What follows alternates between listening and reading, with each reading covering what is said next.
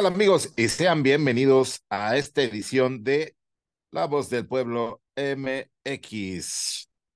Ya nos extrañaban, aquí estamos de vuelta, por supuesto, en este nuevo año, esta nueva temporada, la número cuatro para ser precisos, y estamos con mucho gusto dándole con todo al inicio de este año. Saludo con mucho gusto, como siempre, a mi estimado Néstor Velázquez. ¿Cómo estás, Néstor? Buenas noches. Hola a todos, muy buenas noches, muy buenos días, muy buenas madrugadas, tardes, cualquier momento del día en el que afortunadamente nos hagan el favor de estar escuchando este primer episodio de la 4T, cuarta temporada de La Voz del Pueblo. Y es que no hubiéramos llegado hasta cuarta temporada sin sus eh, likes, sin sus comentarios, sin sus suscripciones aquí a este canal. Y gracias a ustedes estamos llegando ya a la cuarta temporada, cuarto aniversario. Vamos a cumplir este año 2024. Qué buena onda que en verdad que ha sido un proyecto que, uh, súper apasionante. Voz de la galaxia, voz de Ultratumba, voz de la galaxia, voz, voz del...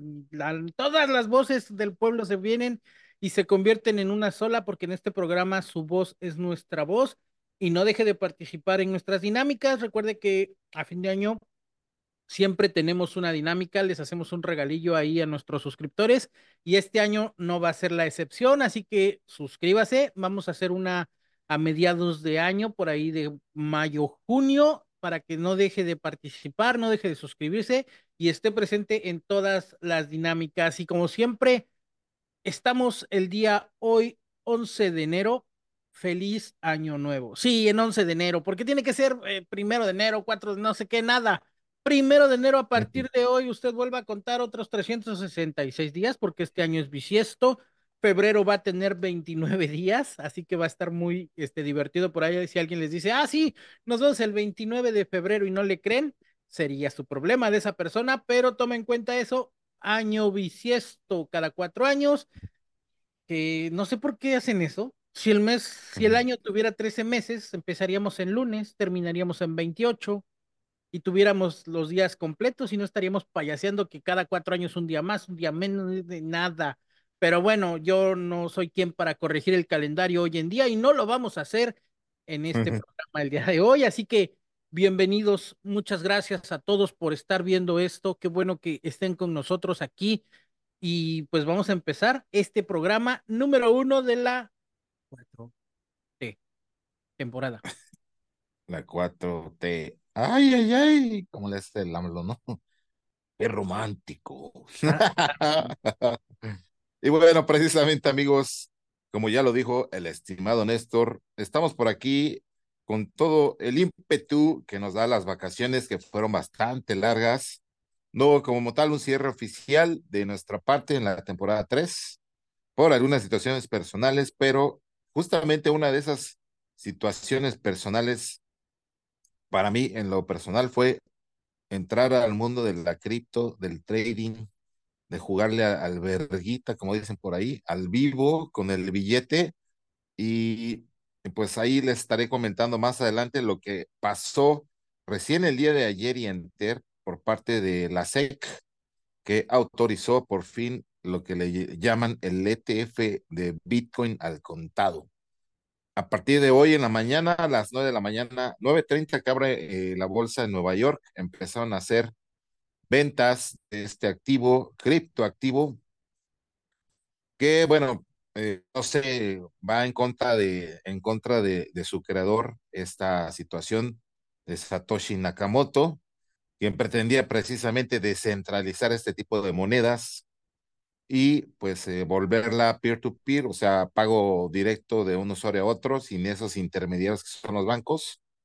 Pero ahora con estas regulaciones que ya están sucediendo, pues eh, precisamente va a haber algún tipo de cambios importantes. Y bueno, recordándonos el año 2023, eh, hay una guerra que todavía no se acaba en Ucrania y Rusia, e incluso ahorita se está sumando, uh, bueno, en este año se sumó a ese evento que todavía no acaba también, conflicto entre palestinos e israelíes.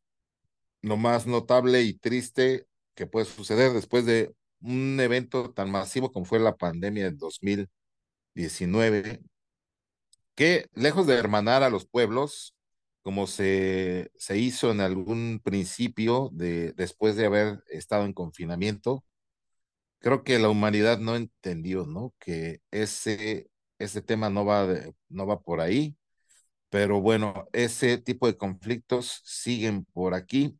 Ya se reunió RBD, al fin se aprobó la vida alienígena, se demostró que sí, los militares los han visto, se ha documentado que todos esos expedientes que estaban almacenados como clasificados eran reales, que también desvivieron o incluso arruinaron carreras de gente que se atrevió a alzar la voz, e incluso también que acá el, el buen Maussan metió acelerador al fondo para que pudiesen por ahí meter al Congreso mexicano esta exposición. Eh, y bueno, lo de los hermanos de Acapulco Guerrero, que todavía no se recuperan del todo, no sé qué tanto les haría daño eh, en este fin de año las vacaciones que regularmente estaban, pero eh, de, muy mala fuente, bueno, no mala leche, sino la gente que yo llegué a conocer, eh, pregunté yo así como para indagar cómo estaba Acapulco, porque una persona que conozco fue y dijo, no, no vayas, hay mucho escombro, todavía no está muy bien restablecido los servicios, la vas a pasar un poco mal si, si te atreves a ir, ¿no? Entonces, como lo estimábamos incluso en un capítulo, Néstor, que los hermanos acapulqueños iban a sufrir todavía un periodo más en lo que se reconstruye el puerto y en lo que nos entregan algún tipo de plan, pues eh, yo creo que va a suceder todavía este año y parte del que viene, ¿no? Y bueno, allá el presidente eh, entregó ya parte de este tan polémico a finales el tren Maya, que está por allá por la zona del buen Néstor. Ahorita ya nos darás más detalles, Néstor, eh, sobre lo que pasó, cómo lo entregaron. Hubo por ahí unos influencers que se subieron al tren, o sea, literal se subieron al tren. Y pues están como volviendo a posicionar esas mega obras, ¿no? En conjunto, pues con lo que empezó de es Claudia o la señora esta con frenillo recortado de Xochitl Galvez, que por ahí tiene, eh, eh, eh, yo creo que están ensalzando o están subrayando ese tipo de característica, porque no es una discapacidad, pero lo noto muy persistente dentro de sus campañas políticas, que por lo menos tiene que mencionar la R unas 40 veces para que se note, ¿no? Que ella tiene esa capacidad, ese, ese, esa característica, y que a lo mejor por eso eh, puedan llegar a sentir, no sé si lástima, condescendencia, algún tipo de empatía por este tipo de situaciones al interior de, de los partidos políticos que son tan mañosos, ¿no? Para este tipo de, de campañas preelectorales, que bueno, ya son casi, casi candidatos únicos en, en las eh, trifulcas, bueno, en las trifulcas electorales. Eh, está figurando Claudia Sheinbaum y Xochitl Galvez. Los demás, la verdad, no he puesto atención de quiénes son o no han pagado los suficientes spots publicitarios para que tengamos en el radar si van a, a, la contienda, pero creo que sería dividir el voto y bueno, al menos las cochinadas que está haciendo Pamper de PRI en esta coalición apoyando a Xochitl, creo que denotan todo el miedo que tienen esos partidos, ¿no? Sabían que Alito Moreno había hundido al PRI en ese sentido y que cualquier candidato que pusieran, pues iba a terminar en el debacle de, de ser señalado por alguna situación.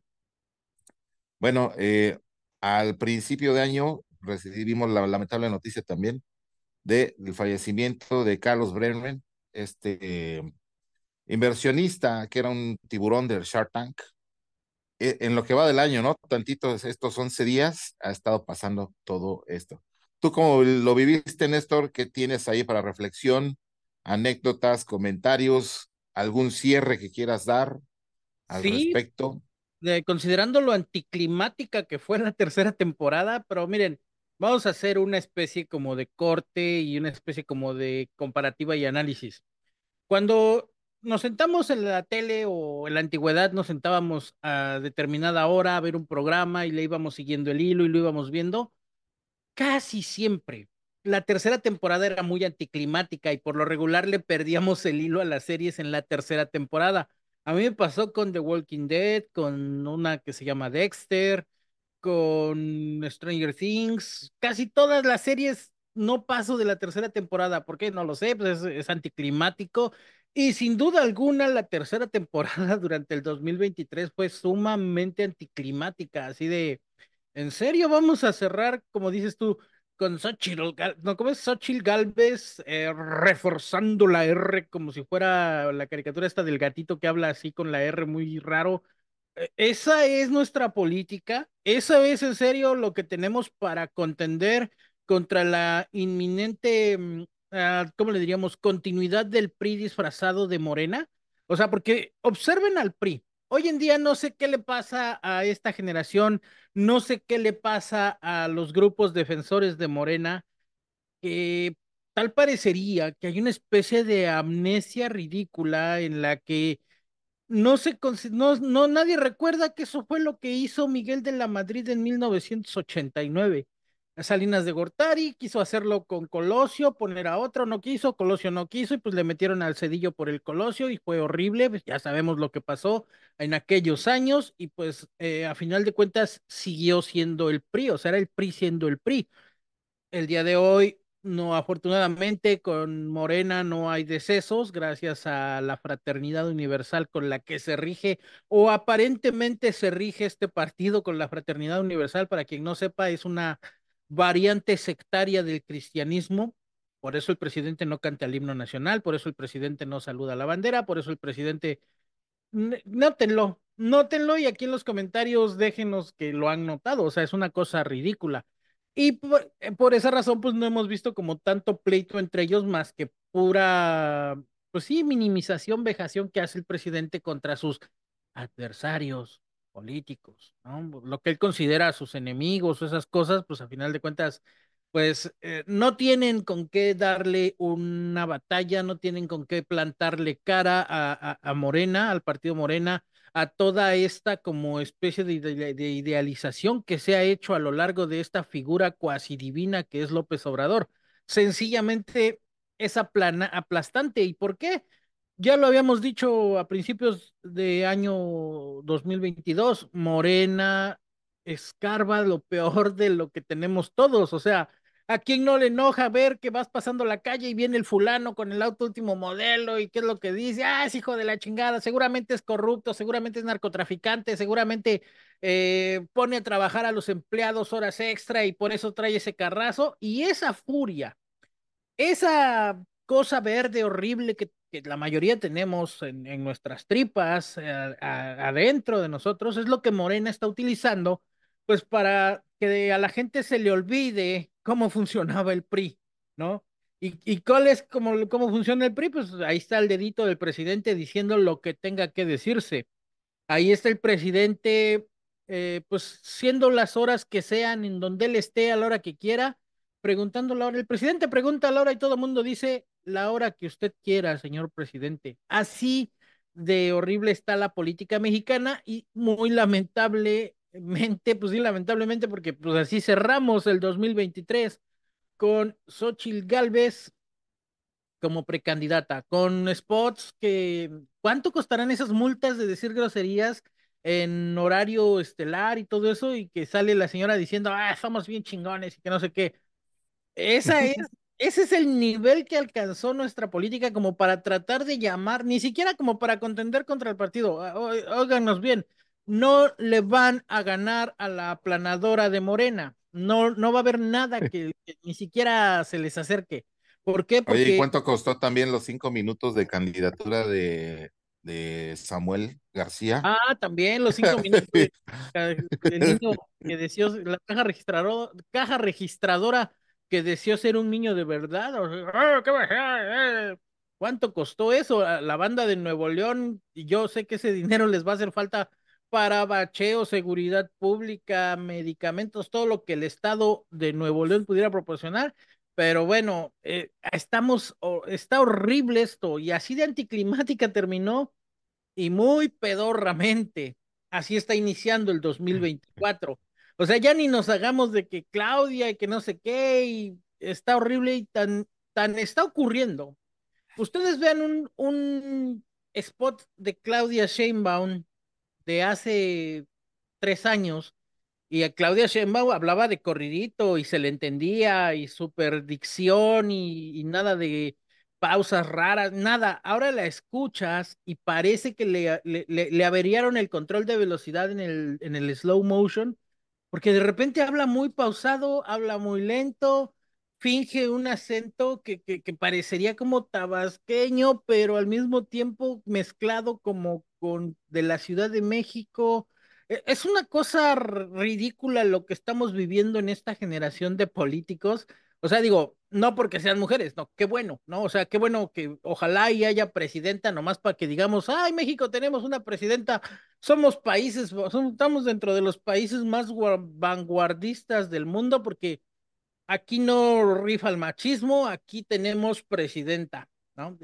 Y las cosas pintan por ahí. Acabo de ver que hace como 15 días, ¿no? Cuando fue el lunes, creo, de esta semana, eh, Nuevo León presentó a un fulano que jamás en la vida escuché y jamás en la vida he vuelto a escuchar su apellido. Se, se es una persona súper olvidable, antipático, no hay nada que le vaya a hacer frente a Morena. Ninguno, no sé, o sea, revivamos a Colosio con su discurso ese de un México con hambre de paz eh, a Lázaro Cárdenas y a ¿qué otro, qué otro político de antaño. Yo creo que a Guadalupe Victoria, el primer presidente de México que vendió sus terrenos para pagar una deuda de México y todo no, Francisco y Madero, no, Francisco y Madero no fue presidente, sí. No, Francisco y Madero fue presidente, pero pues era como que Ay, en serio, un güey que cree que habla con los muertos es nuestro presidente en 1910, o sea, por eso le fue como le fue al pobre Chaparro.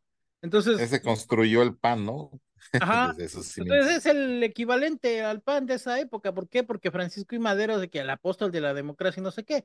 Mentira, para esos años Francisco y Madero era de los hombres más ricos de México. Entonces, yo creo que si juntáramos como que lo mejorcito de los políticos más idealizados que tenemos y los amalgamos y los amasamos y hacemos una forma rara ahí, ni aún así estaríamos haciéndole sombra a la figura, como lo digo, a la figura cuasi divina de López Obrador no va a haber nada que los quite y muy lamentablemente pues estamos en los primeros que seis años de los próximos 70, próximos 70, 80 años como lo fue con el PRI. Ahí medio tuvimos un respiro, pues de nada sirvió, a final de cuentas son igual de ridículos, igual de estúpidos, Vicente Fox, eh, Felipe Calderón, una, ilusa, una especie de ilusión de alternancia con Peña Nieto y ahora, Morena, pero pues es que eh, eso es lo mismo, ¿no? Y hace, hace cuatro años cuando empezábamos La Voz del Pueblo, lo comentábamos y esto va a ocurrir así y está ocurriendo tal como lo dijimos. Entonces, ¿qué va a pasar? ¿Qué vamos a tener? Pues ahorita prepararnos porque el año empieza feo, o sea, empieza raro, o sea, para que nos demos una idea de qué tan chaparro payaso va el año.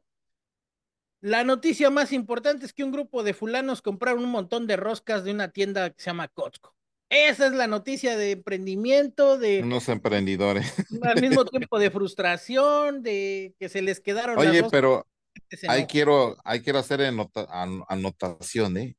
Hablar de ese tema un poquito, desmenuzarlo.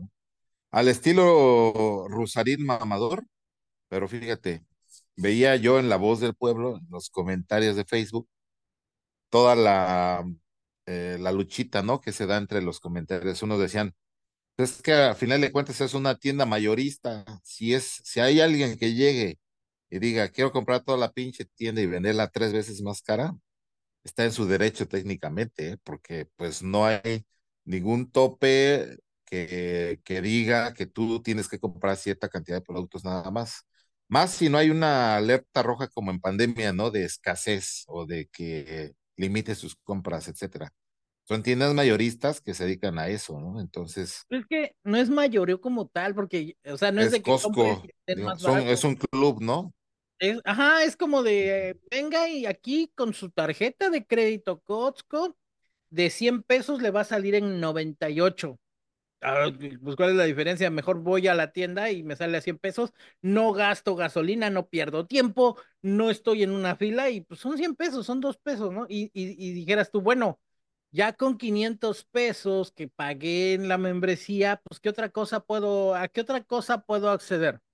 A los esos pinches, bueno, los hot dogs sí están chidos, los hot dogs son de salchicha de están chingones.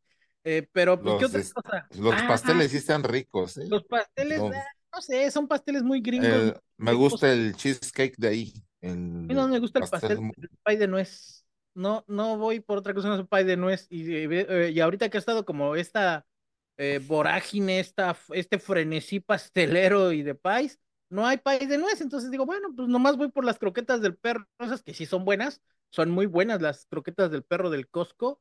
Y aparte no son caras. O sea, si la Dog Chow, que es prácticamente ceniza de cigarro con bagazo y basura este, cuesta 800 pesos el costal de 20 kilos. Las croquetas del Costco de un costal azul y un costal rojo, no recuerdo el nombre de la marca, están en 800 pesos y son prácticamente premium. O sea, es una cosa ridícula. Digo, no, pues mejor las de la marca Costco.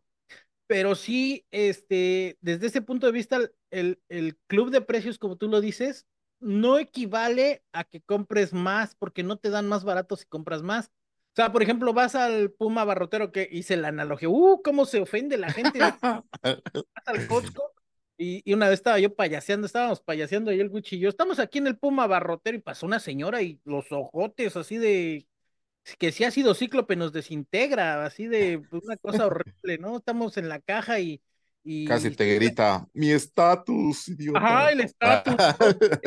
Yo siempre que llego a una caja, cuando llego a ir a Liverpool, a, mm, a esas tiendas pedorronas, así de que, y llego y estoy esperando en la caja, digo, uy, ¿qué onda? ¿Es gratis o por qué hay tanta gente? Oh, se super enojan, ¿eh? Se super ofenden, así de, "Eh, pues entonces, ¿qué es gratis? Pues pásele, aváncele, fórmese. Y llego al Costco igual y llego y ahora, ¿qué? ¿Por qué tanta gente es gratis o qué?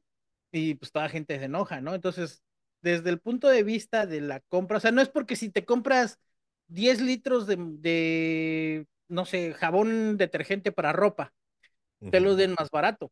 No es más barato. O sea, sigue siendo, bueno, es más entre comillas barato porque tienes tu membresía y te descuentan dos pesos si cumples las condiciones. Entonces, ¿por qué? Porque vemos los precios y dice precio tanto, 800 pesos, ¿no? Pero abajo tiene otro con tarjeta de crédito Costco, 600 pesos. Bueno, no es tanto, o sea, son, este, precios son rebajitas. Pero es Y en un- algo que en realmente desató, y es que no sé por qué desató eso, si es realmente la reventa de productos de ese tipo ocurre todos los días. exacto, o sea, y luego Cuantimás, no hay muchos Costcos. Digo, bueno, por ejemplo, aquí solamente está el de Cancún.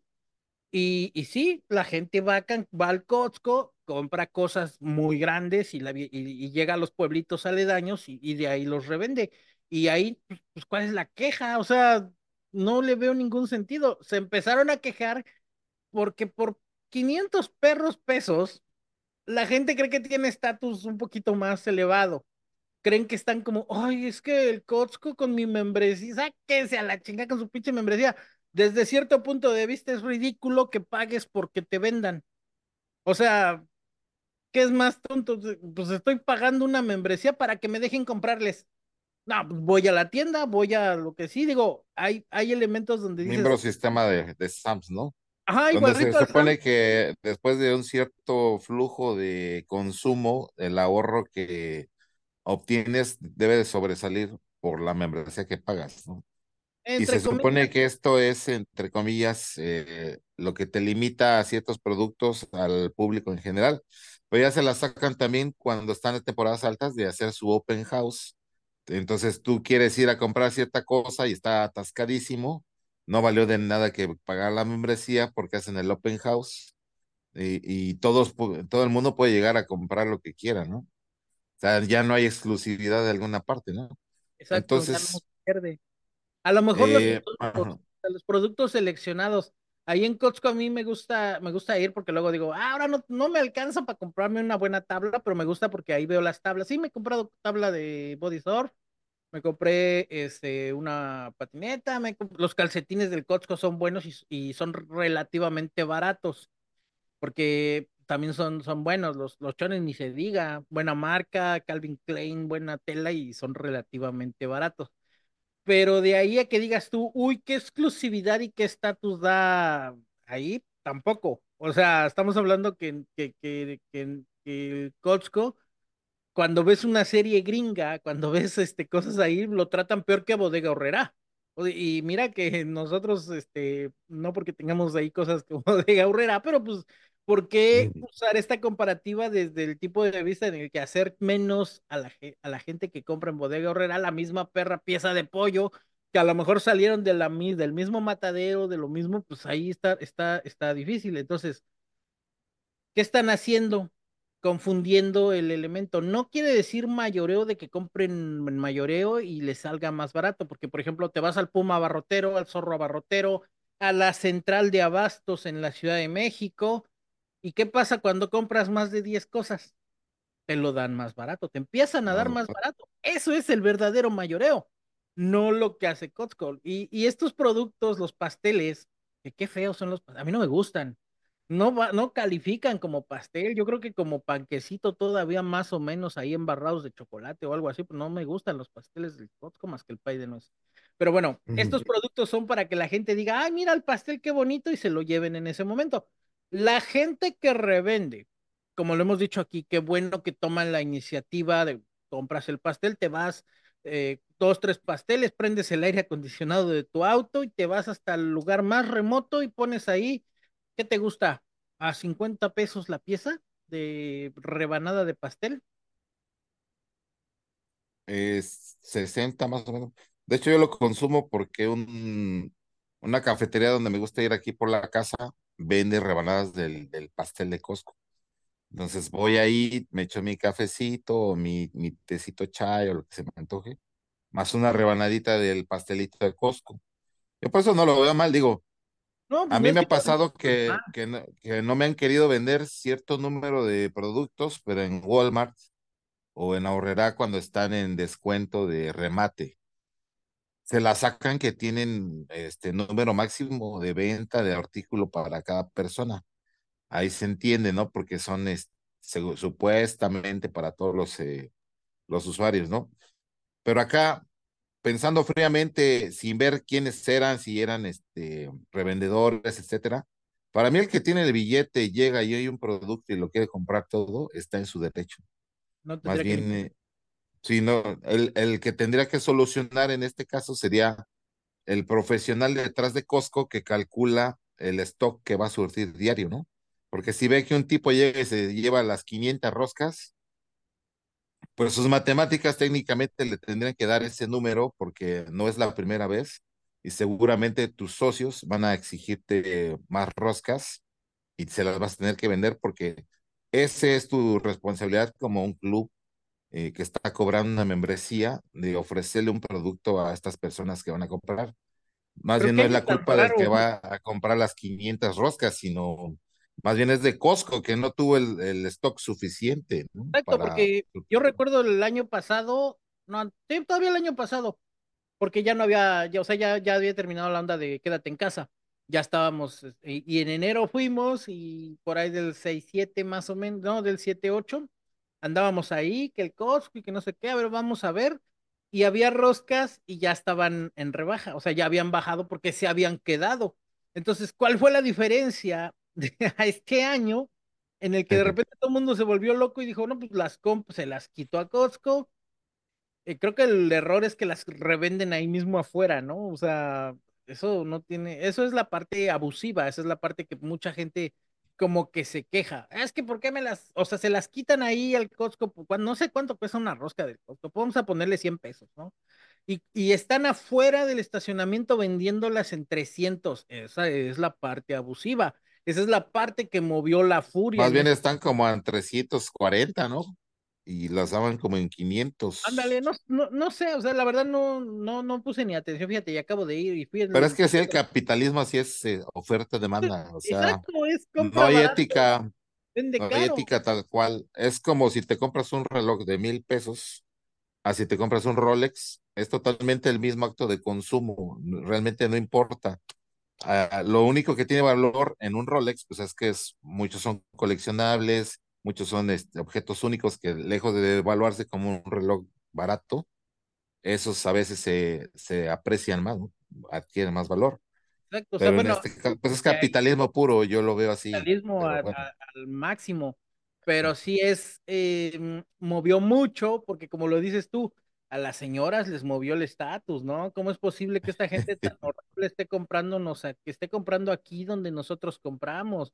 ¿Cómo es posible que esta gente esté generando filas en el Costco? Sáquense a la chingada, de todos modos, sea Día de Reyes, Día de no sé qué, toda la vida están las filas hasta más no poder, entonces esa i- i- ilusión falsa, esa idea falsa, patética que, que tienen la mayoría de, por tener mi membresía de 500 pesos, supongamos que tienen la premium, la premium creo que es de mil pesos y es negra, la única diferencia es que es negra, no les ofrecen nada más que otra cosa, y pues es ridículo que digan, por eso ya les da cierto estatus, les da cierta superioridad, pero es patético. Y, y, y si se los haces ver como que pues venimos aquí a surtir la despensa al Puma Barrotero, ah, Costco, perdón, uh, se super enojan y te echan unos ojotes y, y se fuera, este, no sé, peor que si les hubieras dicho groserías ahí, es una cosa ridícula, pero creo que eso fue lo que desató la furia de, de todo esto, ¿no? Y las redes, y por ahí andas viendo ya, este, bueno, desde el año pasado se veían esas ridiculeces de, deberían de subir la membresía del Costco para gente que tenga más de 50 mil pesos de cállate, idiota. Una de las tiendas más pedorras y piteras.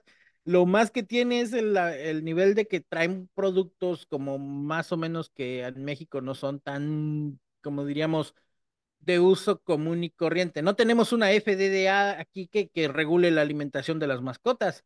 Les vale madre aquí en México. O sea, no hay, no hay algo como para que exista una marca eh, costal rojo, costal azul, que tenga alimento de calidad para las mascotas. Y tenemos que darles pinche Dog Chow y este, ¿cómo se llama el otro? Beneful y todas esas porquerías que son malas y les hacen daño a los perros y no, al no tener eso, pues tenemos que estar viendo. Pero cuando ya, yo, yo no era muy fan del Costco, dije, no, ya, me carre gordo ir y siempre hay mucha gente.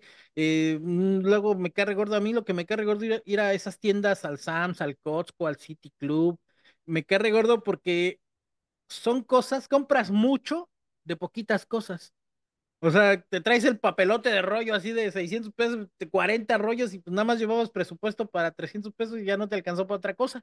Pero eso sí traes tu bonche de papel de baño. O vas por jabón de ropa y no hay como una media. O sea, se vuelven locos, ¿no? Solamente hay jabón de ropa, bote de 10 litros y no sé qué, de que puede por 300 pesos. Híjole, pues nomás quiero uno y ni siquiera quiero tanto, ¿no? Luego hasta se me echan Luego conviene cuando tienes como familia grande y usas A lo mejor, bastantes ándale, que sean una familia de papá, papá, mamá, tres niños, abuelita, abuelito, ya estamos hablando de siete personas, entonces a lo mejor ahí dices, ah, bueno, ahí sí cambia, pero para la familia nuclear moderna, que muchas veces es, este, no pasa de cuatro personas o, si, o, o, o no necesariamente es tan extensa, pues ya es como tenerlo, ¿no? Digo, y no tenemos como esa cultura de tener esa prevención de no voy a comprar Suavitel más o menos en unos tres meses. Ah, entonces te, te haces tu botezote de Suavitel. Para eso es esas Mira tiendas. ahí, paréntesis, en membresías individual en negocio, ambas valen 500 pesos, te dan derecho a compra en la tienda, válida en todo el mundo. Y 250 pesos por membresía adicional. Y la otra que es dorada ejecutiva, 1100 pesos. Y esta te ofrece un 2% de recompensas totales anuales en tus compras sin impuestos. Recompensas aseguradas de más de 7,500 pesos. Es todo su chiste. Continúa, por favor. No tanto, ¿eh? O sea, yo pensé que era más la diferencia. O sea, te digo, no, no, no le he puesto atención así de. Porque luego sí llega mi suegra y mi esposa, que la tarjeta del Costco, y luego hasta parece que están jugando cartas.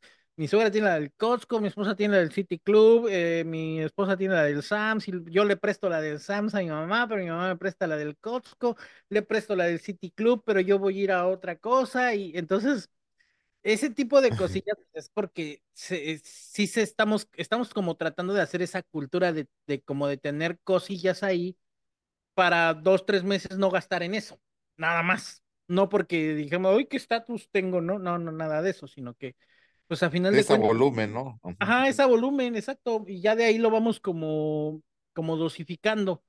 Y, y sí, sí ahorras, o sea, sí, ya con esa cultura, ya apenas que, que la empezamos como a implementar hace como seis meses, digo, ah, no, sí se nota la diferencia. Entonces sí vamos más seguido. Pero de ahí a que llegue yo, e, es mi el Costco y eso, la verdad es que no. O sea, apenas compré unos pinches chicharrones que resultaron ser chicharrones. Yo pensé que eran camarones y no eran camarones, eran chicharrones y quedé muy decepcionado. Entonces digo, ay, ya, ¿qué voy a? Nada más voy por las croquetas del perro y del gato, de los gatos, porque sí son buenas croquetas, o sea, eh, y, y regularizaron mucho a mi perro, traía unos problemillas ahí de chorrillo de perro y cosas así, y con esas croquetas. Kikla, ¿no? Ah, ah, Kirkland es la marca costal azul, costal rojo. Ah, bueno, pues ya. rojo. Entonces, esa es nuestra noticia del 2024, esa es la noticia que nos recibe el 2024, entonces, eh, eh, ¿cuáles son las expectativas que tenemos? No lo sé, pero bueno, tomando una especie de lo mejor y lo peor del 2023, yo creo que mi noticia, bueno, el suceso favorito que tuve fue el eclipse. Ese fue como que el... Uf. Y también en 2024 va a haber un eclipse, nada más que este es en el norte del país. Y estaba yo como tratando de planearlo para... ¿Cuándo va a ser? En abril, creo, más o menos. Cuando, cuando Para traquearlo, ¿no? Ajá, como andaba yo como muy interesado en buscarlo. Los Airbnb ya estaban así de cosas ridículas, así de... ¿Qué? Una casita así cayéndose y todo así, tipo interés social, una cosa, este, pues que no debería de 8 de abril. Estaban que es que 2.500 pesos la noche y no dije, no, pues está difícil, parece un pinche all inclusive y tampoco hay. Ya no hay, este, estaba yo pensando ir a Durango, pues dije, pues Durango no conozco la ciudad, me gustaría conocer la ciudad de Durango, me gustaría ver cosas y, y, y no encontré hospedaje para el 8 de abril, dije, no, pues ya ni modo, voy a tener que comprar una antena de televisión y verlo por televisión porque no encuentro. Entonces, está para Sinaloa, Durango, Coahuila, Torreón y Monclova, entre esas 8 de abril de ciudades. 2024, entonces va, yo creo que eso va a mejorar bastante la panorama, el panorama de sucesos de este 2024, porque todo lo demás, como dices, la guerra de Ucrania sigue como que, ¿qué está pasando? No se está sabiendo, pero sí sigue habiendo cosas por ahí, noticias. Acabo de ver un video donde un soldado ruso quedó expuesto, ya no había gente, ya no había este, ya no tenía armas y cosas así, y el dron lo, ya lo iba a cazar, y pues, les dijo, no, ya, ahí muere, yo ya me rindo, y, y se entregó y todo eso. Entonces quiere decir que todavía está el conflicto. El conflicto este Palestina-Israel es un conflicto que pues es bastante complejo, no tiene explicación qué está ocurriendo, por qué y sigue y sigue ocurriendo. Y no va a acabar hasta que Israel acabe con Palestina, o sea, eso pues básicamente la única forma que va a terminar pues es el, genocidio que está cometiendo Israel sobre este pueblo. No estoy de ningún lado, quiero aclarar que yo personalmente, ¿qué, qué es que los palestinos, sí, o sea, están siendo sometidos a una terrible este, aniquilación?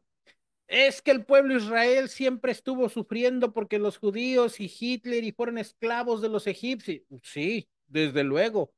Y quién, ya lo dijo en una voz del pueblo, ¿quién va a saber más de sufrimiento histórico que nosotros los mexas?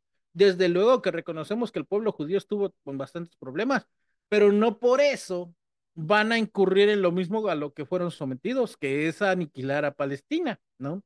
Entonces, ese conflicto sigue ocurriendo, sigue habiendo decesos, sigue habiendo sufrimiento por eso, y no, no es de, Palestina está bien porque no, no, Israel está en lo correcto, tampoco. Yo no, no estoy a favor de ninguno de los dos porque estar a favor es estar a favor de la violencia, estar a favor de la muerte y la devastación que está en este suceso. Entonces, va feo eso, va, va terrible. ¿Y qué tenemos en contrapeso? Bueno, las elecciones gringas allá por noviembre de 2024. ¿Quién Ya tenemos? dijo, ya dijo Obama que está muy preocupado por la fuerza que todavía tiene Trump, ¿eh? O sea, hay mucha gente que sigue apoyando este tipo de ideologías eh, muy radicales en algún sentido, y muchos eh, incluso pues lo están comparando como que realmente fuera el que hizo un cambio porque de todos los presidentes que ha habido en Estados Unidos en los últimos 50 años por lo menos, creo que el único que no hizo guerras fue Trump y liberó otras cosas que según ellos eran como pro, progres, ¿no? Lo que no me gustó es que quitó muchas barreras para el tema de protección al medio ambiente y ese tipo de cosas que pues, realmente, como estamos viendo, nos llovió en diciembre, bueno, por lo menos por acá en el centro, nos llovió en diciembre, cosa que no pasaba casi nunca. Y llovió, ¿no? Extrañamente, eh, esto arruina las cosechas lejos de, de ponerlas en, en línea eh, verdecitas, ¿no? De por sí las lluvias atípicas, y yo lo vi porque acá atrás de donde vivo eh, hay una parcela donde hay gente que cultiva maíz y te acercas a ellos y dices, ¿qué te parece que lleva así como en tiempo que no va? Dicen, no, pues no, estas son malas eh, noticias porque nos friega la cosecha. La cosecha va a un ritmo y esperan el agua y si les llega de antes, como que crecen, pero luego están ya más crecidas, requieren más eh, agua, más hidratación, más nutrientes del suelo y ya como no hay agua ya no se los da y empiezan a mermar, ¿no? Todas las cosechas por ese tipo de sincronización. Entonces, ve lo importante que es y todo el daño que le hemos hecho al ecosistema como humanidad, uh, precisamente en boga de, modernidad, consumismo, tecnología, tantas cosas que hacen eh, presente este cambio climático, pues no sea de la noche a la mañana, ¿no?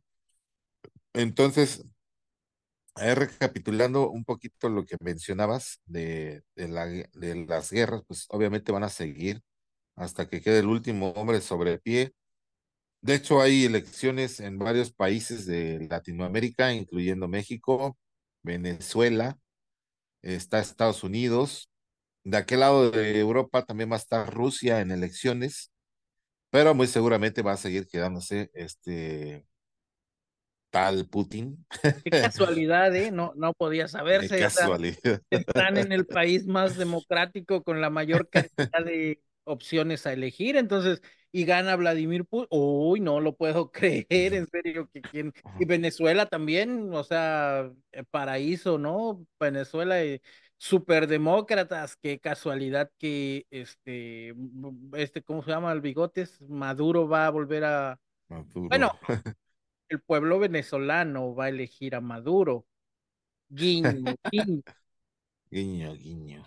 No, ok elecciones y pues ya me imagino a la banda de Venezuela, o sea, no, no, no creo que lo, lo, lo, consideren como, como real, no sé, o sea, una cosa ridícula. Digo, nosotros los mexicanos no vendemos piñas, ¿eh? O sea, ahorita con el viejito, con su poder y toda su fuerza que tiene, basado en la furia del ochenta y tantos por ciento de la población que difícilmente alcanza un salario medianamente sustentable, medianamente útil, pues eh, de ahí, de ahí sale, o sea, igual que Trump, ¿no? O sea, como dices tú, Trump trajo cosas relativamente buenas, pero al mismo tiempo utiliza ese enojo, esa furia, ese, pues sí, lo peorcillo de la sociedad gringa, ¿no? De Make America. Y luego creo que el, el nicho a que se enfocan estos políticos, por lo menos Obrador, eh, pues es a un público que es, si le das, te corresponde, ¿no? En este caso, por ejemplo, a los a las personas de tercera edad, los viejitos mal llamados, a ellos no les importa lo que les digas, ¿eh? Para ellos, como están recibiendo un beneficio en muchas ocasiones, lo que le digas, eh, te los echas encima incluso y muy posiblemente van a, a emitir su, su, voto nuevamente por el partido, ¿no? Ya sea que pongan a Claudia o hubieran puesto a Brad, daba lo mismo porque ese voto ya es un voto asegurado por los programas sociales que de alguna manera se, se dieron o se están dando eh, al interior de, de, pues este esfuerzo que se supone que hace el gobierno después de todos los recortes y todo lo que ha hecho en base a la autoridad, o con base, mejor dicho, en, en las políticas austeras, eh, que bueno, yo no me atrevería a dar todavía un veredicto, un balance, lo podríamos ver en gobiernos posteriores, donde incluso el mismo partido ya no estuviera y los datos no se maquillaran, no se destruyeran, como lo hizo sistemáticamente el PRI cuando estaba en el poder, Porque incluso tú lo ves, ¿no? La política como es asquerosa. Seguramente en Nuevo León, eh, Pato Zambrano recién hizo un, ahí un training en, en X porque enseñó las facturas de, de la compra de unos eh, adornos de cartón para el municipio de Nuevo León, no, del municipio de Monterrey o la ciudad de Monterrey. Está la factura, lo que pagaron por estos monitos de plástico que duraron dos días porque les llovió y se despedazaron, ¿no? Eh, parece que pagó dos millones y pico de pesos por unos, haz de cuenta que serían como 30 figuras del cartón o 40, ¿no? Entonces, eh, en ese nivel inflan las cosas, ¿no?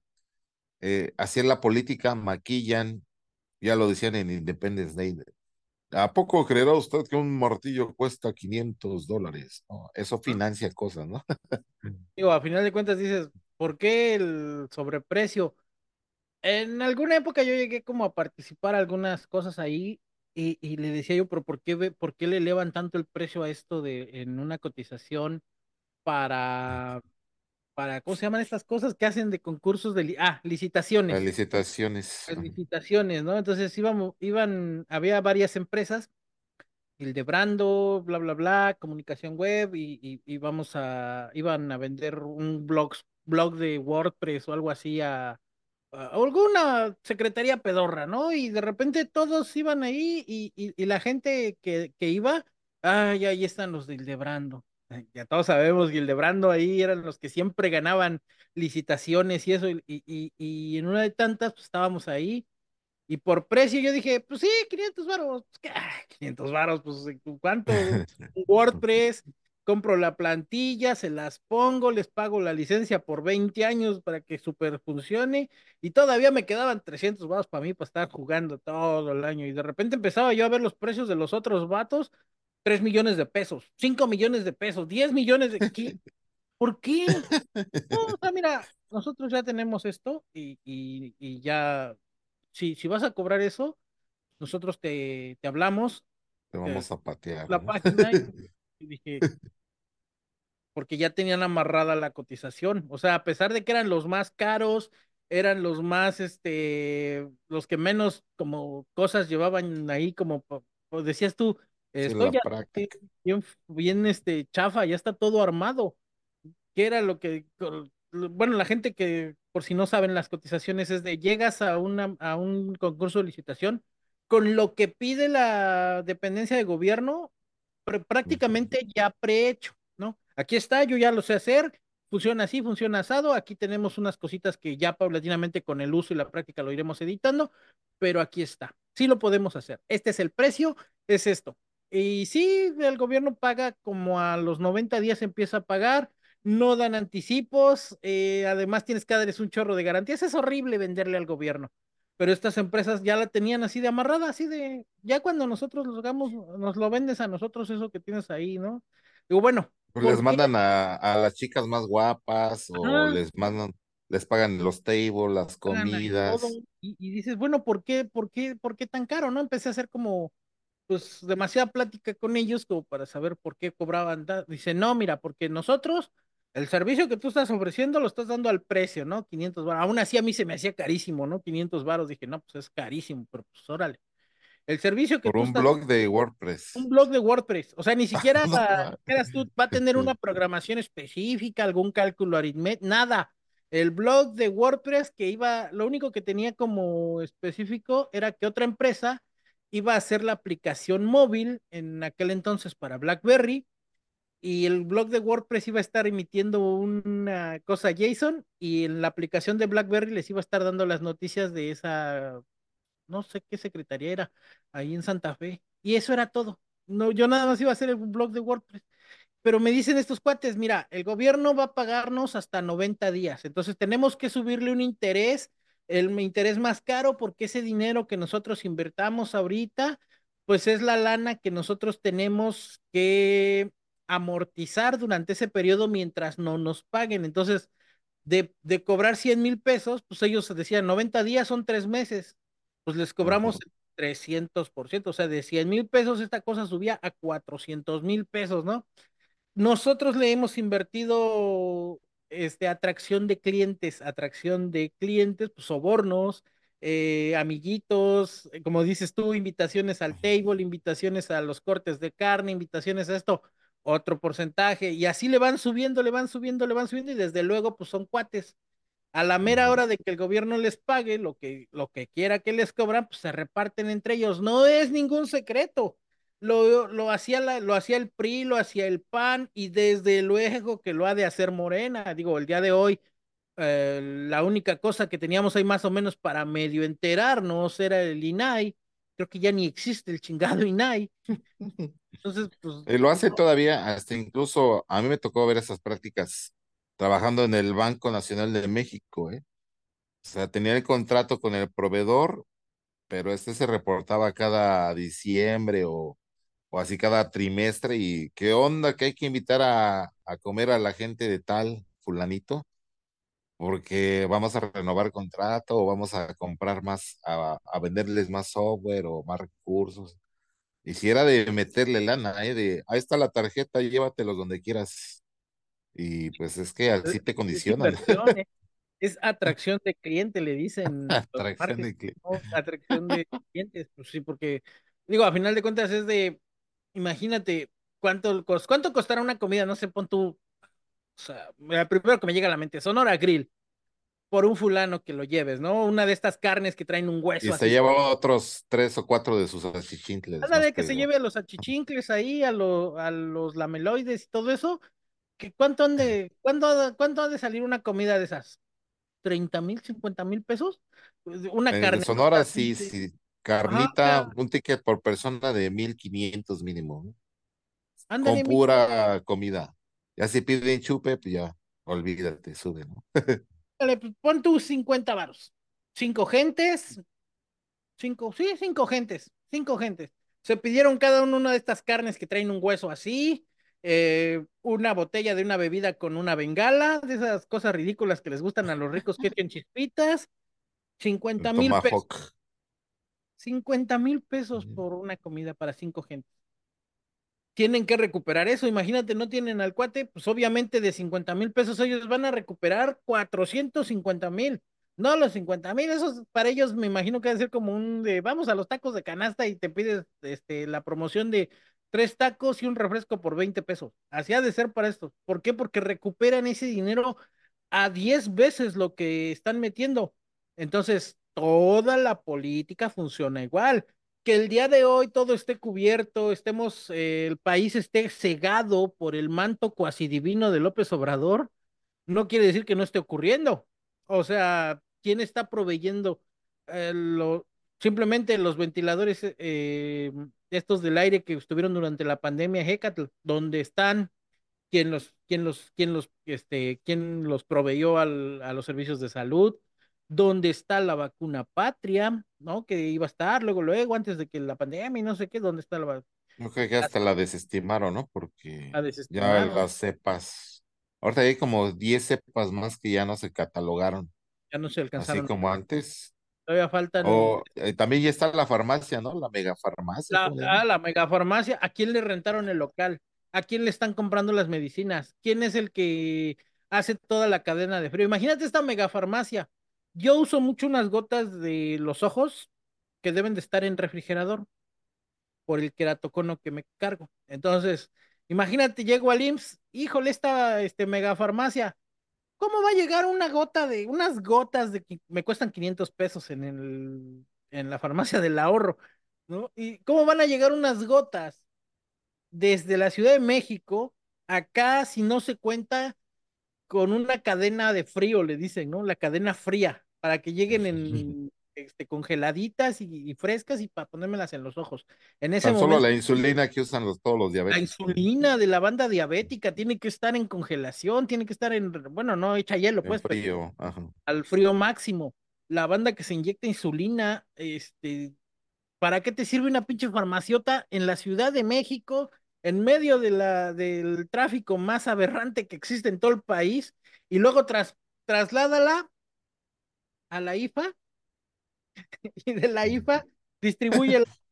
¿Sabes cómo va a llegar esa insulina? Pe peor que Atole. No va a servir. como a llegar peor que agua.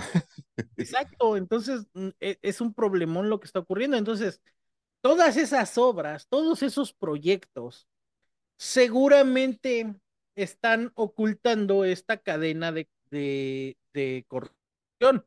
El presidente va a decir que no es corrupto, toda la gente dice que no es corrupción, que son, pero Es que pues lo quieren tener según ahí a ojo de, de macho, ¿cómo le dicen? En- a ese, ese refrán, que es como tenerlo al alcance para vigilarlo más, pero sabemos que más bien el éxito, tanto de las secretarías, ¿no? Que muchos se van a manifestar, que la de agricultura, que la del trabajo, que bla, bla, bla. Más bien, si descentralizaras esas secretarías y también ahorita que están las farmacias, y las pusieras en, estados eh, específicos, sería mucho más eh, evidente la productividad y la distribución de, de lo que tienes centralizado en la ciudad y realmente no hace falta ahí. ¿Para qué quieres una Secretaría de Agricultura en la ciudad? Mejor vete a los estados que produzcan más eh, productos del campo, ¿no? Y ponla ahí, Pues sí, productos aquí, agrícolas. sí, imagínate, tienes ahí en la Ciudad de México, ¿qué van a sembrar en la Ciudad de México? O sea, digo, salvo Milpa Alta y estas ciudades, estas, este, ¿cómo se dicen? Alcaldías que ya están hacia el sur de la ciudad, que ya dices, pues aquí qué, aquí toda es ciudad o no sé qué, que se confunde perfectamente con un ambiente rural. Puede ser que haya como sembrado, pero yo recuerdo que no hay gran productividad agrícola como para que la Secretaría de, Pues solo Xochimilco, ¿no? que y Tlalpan parte para lo de sus invernaderos. Ah, Y pero bueno, no es, no es la misma producción agrícola de un invernadero, así de que, ¿qué te puede producir tulipanes en diciembre? Que otra cosa te pueda producir, por ejemplo, no sé, el primer estado que me viene así súper agrícola, eh, Sinaloa, limones, aguacates en Michoacán, este, ¿qué otra cosa? La mayor parte de producción del, del campo, campo, más allá del campo malo, sino el campo tal cual, viene de esos estados, que son los estados de mayor este, índice de, de la tierra más fértil ahí es donde deberían de estar la Secretaría de Agricultura, no en la Ciudad de México. O la otra que pusieron acá de que según iba a estar turismo aquí en Chetumal, y a la mera hora, pues Chetumal, no hay nada de Secretaría Chetumal. ahí. Dijeras tú, bueno, es una ciudad, eh, Chetumal, un centro súper turístico. La verdad es que no. Hagan de cuenta que es como una ciudadcilla promedio de la Ciudad de México, pero cerca tiene la playa de Calderitas, bueno, la bahía y la entrada de, de barcos y así, pero pues no es tan turística como podría ser Majahual, Cancún, Playa del Carmen, Tulum u otras ciudades. Entonces, Chetumal no es necesariamente como muy turística, pero bueno, está bien, pues vamos a darla por válida. Pero todo eso que estuvimos viendo a lo largo del sexenio que termina en este año, esperen, Efectos especiales. los especiales, es corrupción, así en mayúsculas, Corrupción. así a nivel del PRI, es el PRI de siempre, es el PRI siendo el PRI y, y está disfrazado, pero, pero esta vez está como al revés antes decíamos el PRI, pues era el político, ¿no? La corbata y, y hasta hablaban así de ciudadanos con, eh, con, con patriotas. Muy rembombantes, ¿no? ah, como muy este, alzados los políticos del y ahora, ahora es como al revés, ¿no? Antes era como de ese concurso del mejor mexicano, tiene que salir del PRI, el presidente tiene que salir de este partido y tiene que ser el más elevado, el más alto, tiene que ir so- si- solo lo mejor y no sé qué. Y paulatinamente, pues a- a- hasta el año 2018, pues eso cayó gordo, o sea, ya caía gordo, así de pinches güeyes, dejen de robar para sus lujos, dejen de robar para sus viajes, dejen de robar para eh, la prostitución que ejercen, todo eso que hacen, déjenlo de robar. Y, y desde luego que López Obrador supo super aprovechar esa furia que más del 80% de la población consciente empezó a expresar. O sea, está de la chingada que agarren el dinero para sus viajes, está de la chingada que agarren el dinero para poner letras de oro, está de la chingada que, que, que todo sea brillosito y dorado, y no sé qué, pueblo rico con gobierno, ¿cómo es? Pueblo pobre con gobierno rico, todo eso estaba ridículo. Y, y, y por mucho que yo he tiradole a López Obrador y a sus tarugadas, creo que en ese aspecto sí tuvo, tuvo razón y por ahí estuvo la pólvora para que de repente los 30 millones de personas que votaron por él dijeran, sí, estamos hartos de todo este pedo y nos cegamos a toda la tarugada, el López Obrador es casi divino, es la resurrección de Quetzalcóatl y es muy bueno y no sé qué. La verdad es que no. O sea, no. Es mentira, es, o sea, póngale atención y todos esos gestos que hace. Siempre que habla, no sé por qué, como, que, como tendrá prótesis dental o qué onda, porque parece que se le caen los dientes y le... O será la edad, no sé pero a mí se me hace que piensa mucho lo que va a decir para no caer en cosas. Entonces se ha de ir a, dije, tal fecha dije tal cosa, pero ahorita no la voy a decir, bueno, pero le voy a cambiar el tono, como lo de la gasolina, así de en sus campañas de 18 años, que la gasolina iba a costar 10 pesos si Morena gobernara, que él iba a poder que la gasolina y spoiler, no pudo. O sea, ¿cuánto ha bajado la gasolina de, allá Incluso se, se, aventaron una fake news, ¿no? En, en, el inicio de año de... Ah, pues de ahí la agarraron. De, poner este... El, Día de los Inocentes, ¿no? de poner la gasolina a 30 pesos, ¿no?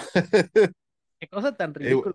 un, un, un, un paréntesis cultural aquí para usted, amigo, usted, amiguito, si quiere ser presidente de México, considere esto. Para ser presidente de México, según la historia, eh, es, debe de cumplir con estos seis requisitos.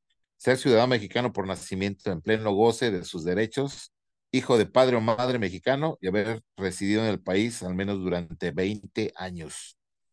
Tener 35 años cumplidos al tiempo de la elección. Haber residido en el país durante todo el año anterior al día de la elección. No pertenecer a ningún estado eclesiástico ni ser ministro de algún culto religioso. En caso de pertenecer al ejército, no estar en servicio seis meses antes de la elección, no ser secretario, subsecretario de Estado, fiscal general de la República, ni titular del poder de alguna entidad federativa, a menos que se separe de su puesto seis meses antes del día de la elección, como lo quería hacer tal Samuel, pero vio que pusieron a un priista y dijo, no, no, no, no, no, mejor me regreso. Asegúrese de no tener alguna de las causas de incapacidad establecidas en el artículo 83. Estaría interesante ver cuáles son esas discapacidades, ¿no? Y actualmente. Mentales no son, ¿eh? Mentales, no, no creo. no son ni de razón. Sí, mentales, ¿no? Ya vimos a Peña, ¿no? Vimos a Peña Nieto, Peña Nieto, a Vicente Fox, entonces, mentales eh, no son. O sea, que Peña Nieto no supiera si son más o menos minutos este, lo que iba a atrasar el pobre, o los chingados tres libros, ya vimos que en ese aspecto esos no son impedimentos. Vimos a Vicente Fox con cualquier cantidad de estupideces que hizo Vicente Fox y sigue haciendo. Y tampoco fue que dijeras tú, híjole, este artículo, ¿cómo prohíbe esta gente que no le gira mucho la ardilla? Pues no, ¿no? Entonces, de ahí, uh, ahora tenemos a este señor uh, y tampoco hay como muchos impedimentos, ¿eh? O sea, está raro. Entonces, habría que verlos y discutirlos un día así de, ah, para ahora que vaya a hacerle las elecciones, que ya estén bien los candidatos y eso. Bueno, las candidatas, yo sí creo que se van a quedar las, las candidatas, a menos que apele. Está un, ter un tercer eh, llamado Jorge Naimes, Maines, perdón, eh, Movimiento Ciudadano. Imagínate. En vez de, en vez de este Samuel. No sé, te da cosa. Fíjate que México va a caer en el. Ah, pues porque voy a votar con, por una vieja, ¿no? ya tengo una aquí que le doy el gasto y no administra chido y siempre andamos padeciendo a fin de quincena. ¿Tú crees que así votar por una vieja está chido? que digan todo. Podríamos descontextualizar este extracto del video. este, pedazo este pedazo de video va a envejecer muy mal. Pero imagínate, medio México, más de medio México con capacidad de voto y, y todo eso, está en esa era en la que piensa así. En ese momento, creo que es el momento en el que se puede meter algún titerillo por ahí del presidente actual, de López Obrador, como para decirle, ok, México no va a votar por una mujer, ni, ni de chiste, o sea, eh, quiero este, revolver el asunto. México no va a votar por una mujer porque, porque los, la cultura machista falocéntrica en la que todavía estamos inmersos no lo permite. No está dentro de los ideales de los hombres votar por una mujer y si a mí me preguntan, yo digo, ah, está chido, sí, a ver, la que mejor este, tenga. ¿Por qué? Porque yo sí más o menos razono qué están diciendo, quiénes son, de dónde vienen, y tanto una está totalmente loca como la otra, no solo por no decir la R o decir mal la R, también tiene lo suyo. Claudia Sheinbaum tiene un poquito más de visibilidad con sus tarugadas. Recordemos que recibió una muy buena mordida de Audi cuando era este de jefa delegacional y Audi dijo, estos árboles le quitan vista a mi agencia. ¿Y qué hizo? Claudia Sheinbaum permitió que Audi, sin pagar el permiso, talara toda esa zona. Dos, no hay que decirlo, no hay que línea 12. Tres, simplemente dejar a medias el sexenio de la Ciudad de México y no terminar de gobernar y dejar al cagón de Batibatres para dirigir a la Ciudad de México, no habla muy bien de Claudia Sheinbaum. Ahora, está horrible eso. ¿Tendrá buenas? Pues habría que verlo. Por otro lado, Xochil Calves. Espera. ¿Quién es Xochil Galvez? En serio, si a mí me preguntas eh, cosas de Xochitl Galvez, pues ni buenas ni malas. Es X, así, pues, y no porque. No se trata de mí, se trata de ti. Ah, Yo creo que su becario le está haciendo la campaña, ¿no? Ándale, es como de gente que apenas está medio aprendiendo. Y si queremos. Y el becario usa ChatGPT para crear. Ándale, ChatGPT. Peor, eh, creo que puso a sus hijos. Y no, no, que no nepotismo, no que no amiguismo y no sé qué. Xochitl Galvez, pues, ves la campaña toda horrible, no tiene nada memorable más que saber que está en plenas funciones, en plena función del Senado de la República, todavía ejerciendo como senadora y está dejando de lado esa chamba para estar siendo candidata, dejando a medias la chamba. Por eso vamos, es por eso, esos son nuestros candidatos. No, hombre, estamos jodidos, o sea, estamos casi al nivel, como lo dije, a nivel de Venezuela, así de fingiendo que vamos a votar por algo diferente. 40 años, ¿cuántos años tenemos ahorita? Casi yo cumplí 43 apenas en enero.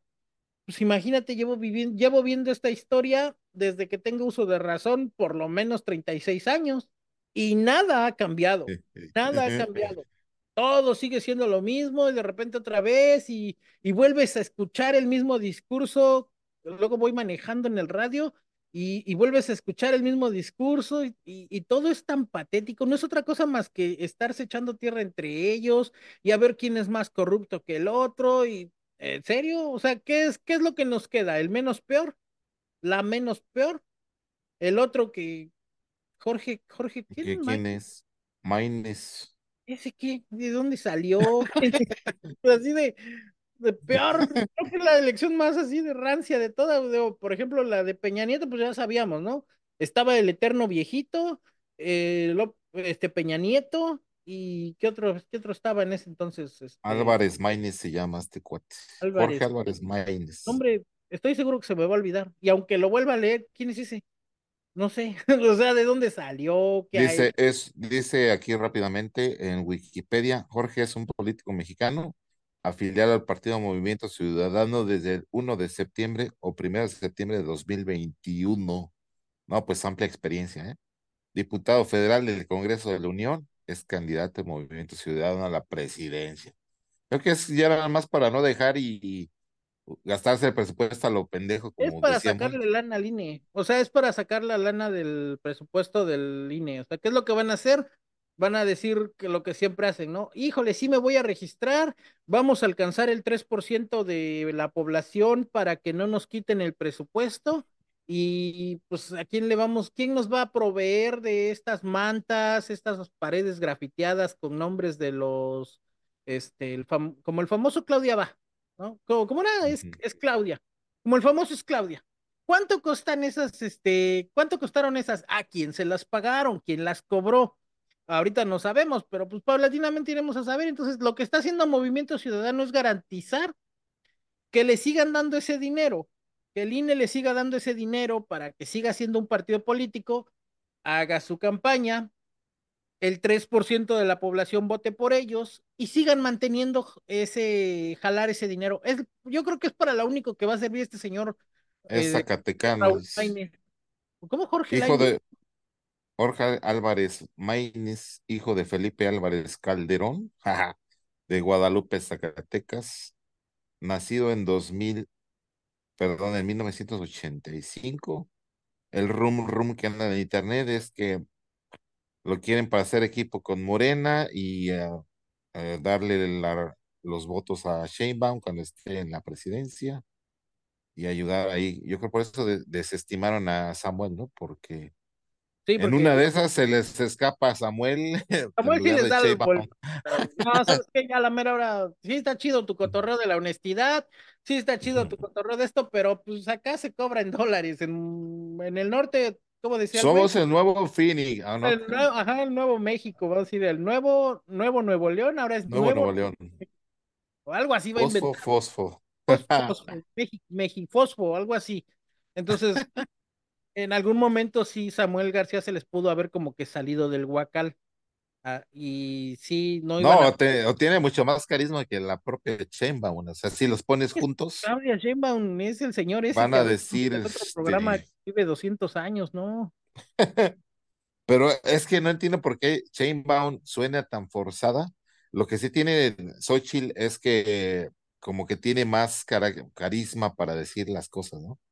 Pero Sheinbaum se ve tan acartonada, tan obligada, tan que no lo siente lo que está diciendo. Que no quiere estar que ahí. No, que no, no le crees nada, ¿no? o sea, ella nada más dice, deme mi chamba, yo me voy a ir a sentar y voy a trabajar.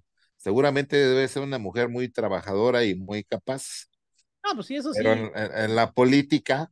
El carisma. Eh, el carisma es, es mucho, ¿no? Es un gran porcentaje.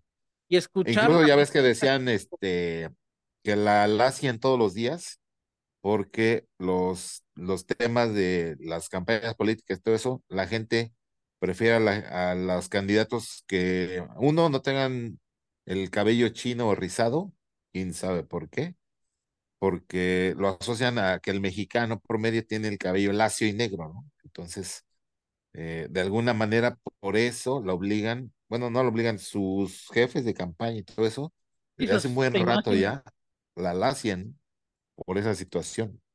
Pero en la expresión corporal y de emociones que podría llegar a tener, no transmite realmente un mensaje fidedigno, ¿eh? O sea, lo dice, y soy que no es que, y bla, bla, bla, pero sus ojos no acompañan a lo que está diciendo su boca, ¿no? Porque casi los ojos siempre se tienen que acompañar a lo que dices. Y ella la ves como tan acartonada, tan como que no quiere estar ahí, que realmente si le hubieran puesto a Samuel, le iba a quitar el protagonismo totalmente, tan solo con las redes sociales que ya tiene la esposa, ¿no? Mariana es parte Mariana, de hecho, la gente votó por Mariana, no votó por Samuel García. La gente dice, ay, Samuel, ¿quién es ese? Ah, el esposo de la gobernadora de Nuevo León. Ah, ya lo ubicamos, Mariana Rodríguez, pero de ahí en fuera tampoco, o sea, pero pues sí, aparte, yo creo que la gente que hace las porras la tiene muy difícil porque ¿qué rima con Sheinbaum? Digo, con Obrador era fácil porque tienes honor, López Obrador es un honor estar con Obrador. Y dices, ah, no, pues sí, ¿no? Es un honor ser gobernador o alguna payasada así con López Obrador, era como el más fácil. Eh, Peña Nieto, guapo, no sé qué, todos tenían ah. como fácil hacer su porra. Hazme un nieto. Peña Nieto, hazme un nieto, o algo así, ¿no? Ahora imagínate, ¿qué chingos vas a hacer? ¿Qué, qué, qué, qué porra le Algo vas a pegajoso. Pues tiene que ir con Claudia más que con Chainbaum. Es Claudia, no sé, tampoco, o sea, está, Claudia, nadie nos chinga. Ah. Claudia, nadie nos chinga. no, madre Tal vez, no y sé. Álvarez Maínez. Álvarez Maínez, o sea, están difíciles, este año está está difícil, creo que es la más difícil de las elecciones, porque antes decías eh, madrazo al poder, Fox a barrer, o algo así, no sé, cuando era Roberto Madrazo, Vicente Fox, otros onzos, ¿no? o Calderón, el borrachón. O sea, todo ese tipo de, de, rimillas, dices, bueno, pues qué bonitas spots ahí, hay este, esa alegría, ese folclore mexicano, pero con Sheinbaum ni eso. O sea, a ver, ponte a rimar Sheinbaum. Pues, ¿qué dice? Sheinbaum echa la corrupción a la, a la licuadora, no sé, Brown. Y se, luego se toma una Sheila. Una Sheinbaum. Ah. No, está, está horrible, ¿no? Entonces, tenemos este año, vamos a ver cómo este, vamos creciendo este año. La noticia más relevante para 2024 creo que va a ser el eclipse del 8 de abril. No, no se lo vayan a perder. Es un buen tema para la voz de la galaxia. está, está horrible, ¿no? Entonces, tenemos este año. Vamos a ver cómo este, vamos creciendo este año. La noticia más relevante para 2024 creo que va a ser el eclipse del 8 de abril, no, no se lo vayan a perder, es un buen tema para la voz de la galaxia. Bueno, en México sí, pero también hay, el, hay Olimpiadas, acuérdate, en París. Ah, París, sí, cierto, París 2024, va a estar emocionante la parte del, de los deportes. Los atentados y eso. seguramente. Bueno, seguramente. Ah, pues sí, porque aparte, París, la gente que, que vive allá, eh, nunca falta el conocido, el compadre, el primo, el amigo que te dice, ay, es que París y que no sé qué, pero pues no le pide nada a Iztapaluca, ¿no? O sea, te, te estafan en París. Eh, y muchos dicen que la comida, la neta, no está tan chida y está bien cara. Que no está ya, pues sí, imagínate, pues fracasó el restaurante este del chef Gusto, entonces no está tan buena. No sé qué tanto pancho le hacen a la comida, mucha papa, mucha cosa ahí rara, pues como que, ¿por qué dijeras tú? este, super comida. ¿Quieren buena comida? Pues acá la mexa, ¿no? Tenemos que los, los gusanitos de maguey, los chapulines, eh, los caracoles con mole, nada que pedirle también a la comida francesa, pero bueno, desde ese punto de vista, este, viene buena la Olimpiada ahí en París, va a estar padre, esperemos que no, los mexicanos otra vez no vuelvan a apagar la llama perpetua como pasó en el Mundial de 1998 y pues que... Que dicen ahí que fue casi un mito, ¿no? Porque si te... Bueno, ahí se acercó, apenas vi uno de Adrián Marcelo, que fue a París, y si es una cosa gigante que estaría muy cabrón que la pagaras con una orina de un hombre, ¿no? tendrías que tener un, tendrías que tener un, manguerón tipo bombero. Imagínate, estás este orinando alcohol, llegas, no, está muy, este, burdo eso, no, no, no, no pegó ese chiste, pero digo, está bien. ¿Qué, qué deportes irían? No sé, es que con la flamante lideresa de la CONADE que tenemos, Ana Gabriela Guevara y el asunto de las nadadoras y ese tipo de cosas, no hay muchas buenas expectativas para las delegaciones mexicanas de cualquier deporte.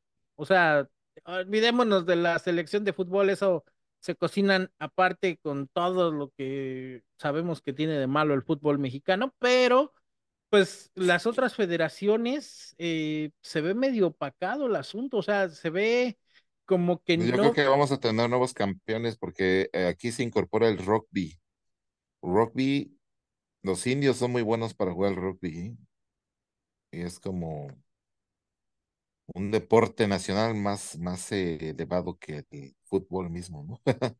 sí, sí, pues el rugby es prácticamente, ese sí es de hombres, de caballeros, de fuerza y todo eso. pero pues aquí en México, ¿cuántos chingos has jugado rugby? ¿O dónde es así de rugby? ¿Dónde? No, pues no. Lo más cercano es el tochito, tocho bandera, ¿no? Ándale, cuando jugábamos ahí fútbol americano en la, em, en los que va sin equipamiento.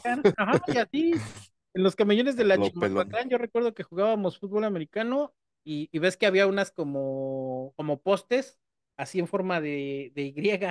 Esa era nuestra de gol de campo. Y ya, ahí jugábamos fútbol americano en los, en los camellones y eso era lo más parecido que, que, que parecido al rugby, porque sí, tacleadas y sin cascos y nada y abolladuras por todas partes y dos, tres dientes perdidos, pero pues México no creo que vaya así como que rugby. ¿Qué otra cosa? Apenas vi eh, Lo nuevo va a ser el break, break dance. break dance y otro que no sé qué sea o a qué se refiere el piraguismo. Así se escribe piraguismo. Están debutando en estos juegos ya como oficiales. Breakdance.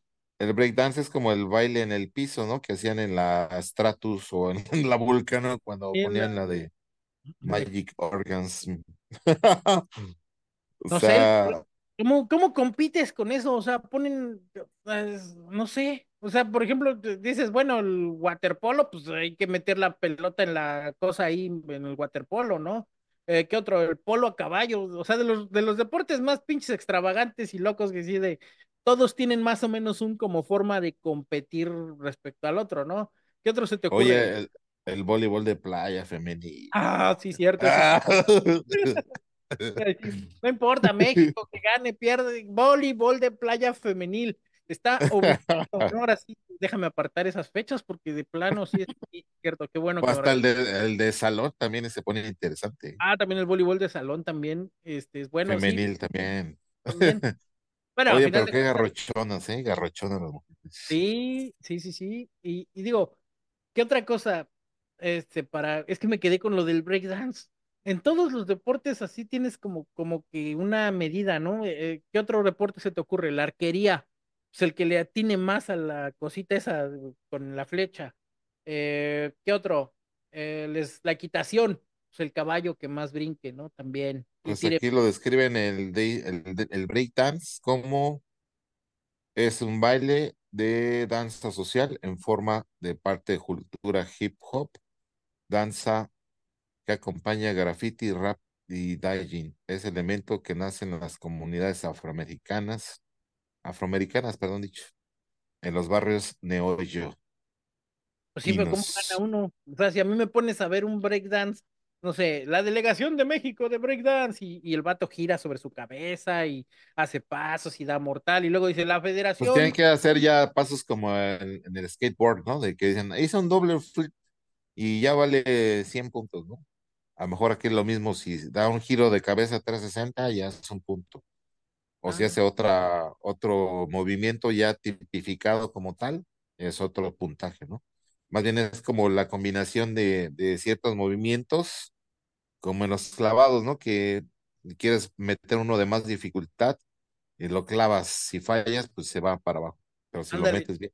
Si metes, si entra y no salpica agua y todo eso, entonces, bueno, no sé, como que me quedó o sea, es medible, ¿no? Pero. Ah, sí, no, no, no, es tan subjetivo, porque yo lo veo y digo, pues sí, sí es como más subjetivo. Digo, eh, eh, sí, tienes razón. Surf, este, skateboarding y todos esos son como más de, sí tienen como ciertas medidas, pero también depende mucho de la apreciación del juez. Eh, y el, es que, y el breakdance así como que, ah, bueno, está bien, pues órale, digo, va a estar divertido, hombre. Pues sí, a final de cuentas es de las noticias que tenemos para 2024 y que vamos a estar aquí viendo en La Voz del Pueblo suscríbanse, no se las pierdan. A final de cuentas, sabemos que el año 2023 eh, fue un año anticlimático, fue un año que, que a pesar de que ya se había empezado a disipar el asunto de la pandemia, eh, ya no me dio COVID este año, este 2023. Ah, no, sí me dio COVID. A medio sí, como otras tres veces, ¿no? tres veces, fue una cosa ridícula. Entonces, eh, pues ya es menos. Espero que para 2024 ahora sí ya no me vuelva a dar COVID o por lo menos una variante que no me haga perder este la razón o cosas así. Siga con nosotros en La Voz del Pueblo. Le vamos a tratar aquí, le prometemos revisar nuestra galería de cosas de bromas cuando damos las noticias y platicamos de ellas y que sean chistes que sí peguen, no como el que acabo de decir, para que estemos todos aquí y, y haciéndolo ameno, porque mire, ¿de qué nos sirve la noticia y toda seria y toda horrible y no sé qué? Si a final de cuentas a nosotros de a pie, a nosotros aquí platicando con ustedes, a, ustedes en su casa, todo eso, no hay modo de que hacer que las cosas cambien. O sea, estamos ya en una etapa de, bueno, sí, pues ya a ver, ¿qué es lo que voy, lo que yo puedo hacer de tal forma en la que no tenga que pagar más impuestos de cierta forma para que no me chinguen mi salario y no me enoje porque tengo que ir a pagar el predial y resulta que hay un perro bache dando la vuelta en mi calle. Ok, bueno.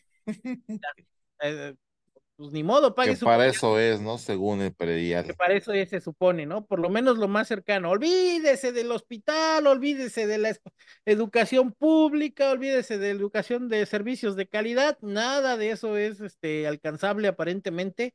Se, se los puedo decir, 43 años y desde que tengo uso de razón, siempre ha habido filotas en el IMSS para la, para los medicamentos.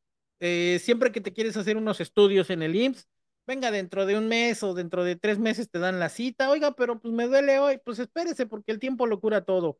Eh, entonces, los servicios de salud son malos. La educación, pues estamos en, bajo un esquema en el que pues el que está gobernando te va a contar la historia a como más le convenga te va a quitar elementos que podrían servirte como para obtener una mejor remuneración y cosas así, te reducen cultura general, te reducen cosas como para tener esa forma de pensar en la que puedas gestionar todo y pues a final de cuentas terminamos siendo obra, mano de obra barata, pues la educación pública no está como muy bien que digamos, entonces pues tampoco de seguridad ya ni hablemos. O sea, estamos en una era en la que el, la frase para corregir o para darle seguimiento a homicidios, robos, etcétera, etcétera, son abrazos y no balazos, pues olvidémonos que haya buena infraestructura de seguridad. O sea, la gente que vive en la Ciudad de México, pues tiene miedo de morir apuñalada por pinches 15 pesos que traigan en la bolsa y no los quiera dar en un asalto las gentes que vivimos acá en provincia, Cancún o en cualquier otra ciudad, nos da cosa ir a comer a un puesto de tacos porque van a llegar a extorsionarlo y puedes quedar ahí en una balacera de a medio de la, o sea, a cambio de qué, de nada. Ni siquiera te robaron, o sea, llegaron a extorsionar al del changarro y en la balacera se queda, se queda la gente, o sea, es una cosa horrible.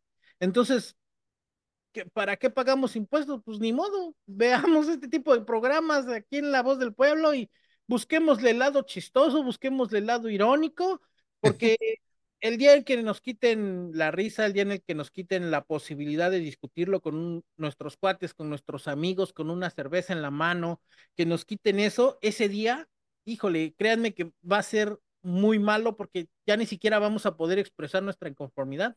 Que Afortunadamente, que no nos volvamos Corea del Norte, ¿no? Imagínate la pobre banda de Corea del Norte que les hicieron creer que ganaron el mundial. Pues hacia allá vamos. O sea, de repente que la gasolina, que las pipas que compró Marcelo Ebrard, que el gas del bienestar y pues nomás fueron dos, tres días porque jamás se volvió a ver. Y ay de ti si lo mencionas o lo cuestionas porque entonces eres prianista. Entonces eres, este, perdiste privilegios. También te baja el algoritmo de YouTube, ¿no? o el algoritmo de YouTube se te ofende. Entonces, no, no podemos este, dejar de hacer esto, no podemos eh, dejar de contárselo a las siete personas que nos ven en otros países, a las 17 personas que nos ven en Oaxaca, a las otras este, 35 personas que nos ven desde Querétaro, o sea, Ya no, somos internacionales, ¿eh? Estamos hasta en España. hasta en España hemos visto las estadísticas, entonces no podemos dejar de mencionar estos programas, no podemos eh, callarnos, y si bien es cierto que el mundo no ha cambiado desde un micrófono, nosotros no pretendemos hacerlo así, pero queremos que, pues que quede el testimonio, por lo menos. Imagínense qué tal si no le recuerdo el eclipse de 2023. Íbamos a quedar con un 2023 bastante, bastante perturbador, bastante turbio, ensombrecido por las guerras, pero no. Bueno, el eclipse también ensombreció el pero no, no del modo ensombrecer. o sea, fue una buena noticia que, vamos, ocultó el sol, pero a final de cuentas eh, nadie resultó herido, salvo el Wichi que se tropezó por estar viendo la sombra, pero bueno, eso es aparte.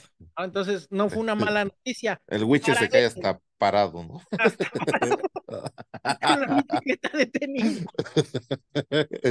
Así, bueno. Entonces, imagínense que no tengamos estos momentos de esparcimiento, que no tengamos esto, sería horrible. Y para eso es la voz del pueblo. Si usted quiere participar con nosotros, estar aquí en los cuadritos de la voz del pueblo, dejar un comentario, participar, debatir, comunicarse con nosotros, contacto arroba xhtweb.com.mx y desde luego en todas las redes sociales de la voz del pueblo MX. Búsquenos en todas las, en todas las redes sociales y ahí nos va a encontrar, va a encontrar contenido, va a encontrar eh, videos divertidos, videos al momento en el que están ocurriendo los sucesos. Y, y, como siempre le decimos aquí, su voz es nuestra voz y estamos empezando. Eh, tenía yo por aquí unos confetis para la cuarta temporada, pero este, fallaron. No, fallaron. la gente de producción. Uh, producción. Entonces voy a hacerle así con un trapo azul de que estamos empezando la cuarta Le ponemos temporada. aquí PNGs así, porrando, Ándale, volando. Sí, de, de Y no olvide suscribirse, no deje de suscribirse y compartir estos contenidos en todas las redes sociales para que la voz siga creciendo. No vamos a cambiar el mundo, no vamos a hacer una revolución, que no sé qué, porque pues recordemos que aquí en La Voz del Pueblo también, ¿verdad? Mañana nos tenemos que parar a chambear todavía un día más. Y es viernes y el cuerpo lo sabe, dirán por ahí. Ah, sí, cierto. Así es, amigos, pues síganos en todas nuestras redes sociales y entérese de lo que pasa en el mundo con un toque de picardía, claro que sí, como no. Estamos por aquí nosotros proporcionando todos estos eh, detalles de lo que se espera, además de lo que ya pasó para que lo recapitule. No se olvide del todo de la realidad, porque también vivir abstraído del lado de la, de la realidad no es bueno, ¿no? Porque todo influye relativamente hacia lo que eh, pasa en el mundo, nos afecta aquí, ¿no? No soy como Andrés Legarreta, yo sí sé que aquí nos va a afectar, que suba o baje el dólar, hoy que revelaron que está caliente la inflación, que de hecho ya no conté la noticia de Bitcoin, pero entró a la bolsa de Wall Street, al efectivo, dice este cuate Gary Wellsman eh, de la SEC, que es la comisión que regula este tipo de transacciones, que lo tuvo que aprobar casi obligado, pero que él no respalda ni la Sociedad Americana de, de Valores respalda a las criptomonedas como un bien que debiese usarse para el consumo. Y bueno, ella estaba cantando, ¿no? Porque sus jefes eh, que invirtieron la NIT en esto se llaman BlackRock, y BlackRock es el dueño del mundo. Entonces, eh, pues ya nada más era como de trámite, ¿no? Que pasara. De hecho, hubo ahí casi una novela, estuvo buena. Dijeron que les hackearon la cuenta de X, se dispararon las acciones de Bitcoin. Bueno, eh, los, el valor de Bitcoin, mejor dicho, porque no son acciones, el valor de Bitcoin se fue hasta los 48 mil dólares y luego cayó en picada cuando a los 10 minutos sale este mono y dice, nos hackearon, nos hackearon. Alguna agencia de seguridad que regula los cambios de este tipo nos hackearon.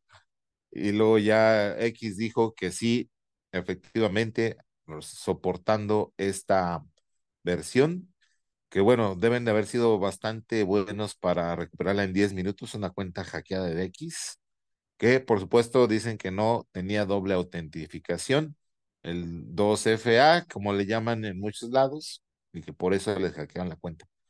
Y eso disparó las acciones, pero al otro día, o sea, ayer, el día 10 de enero, volvieron a soltar así la noticia de que sí, sí se aprobaba el ETF para Bitcoin, pero fue casi que rumor, casi que no se animaron a decirlo en su Twitter o en su X, eh, y, sacaron un comunicado que duró como 10, un, unos 5 minutos en línea, lo mucho, que luego lo volvieron a bajar, que luego volvieron a subir el documento de aprobación y luego lo borraron.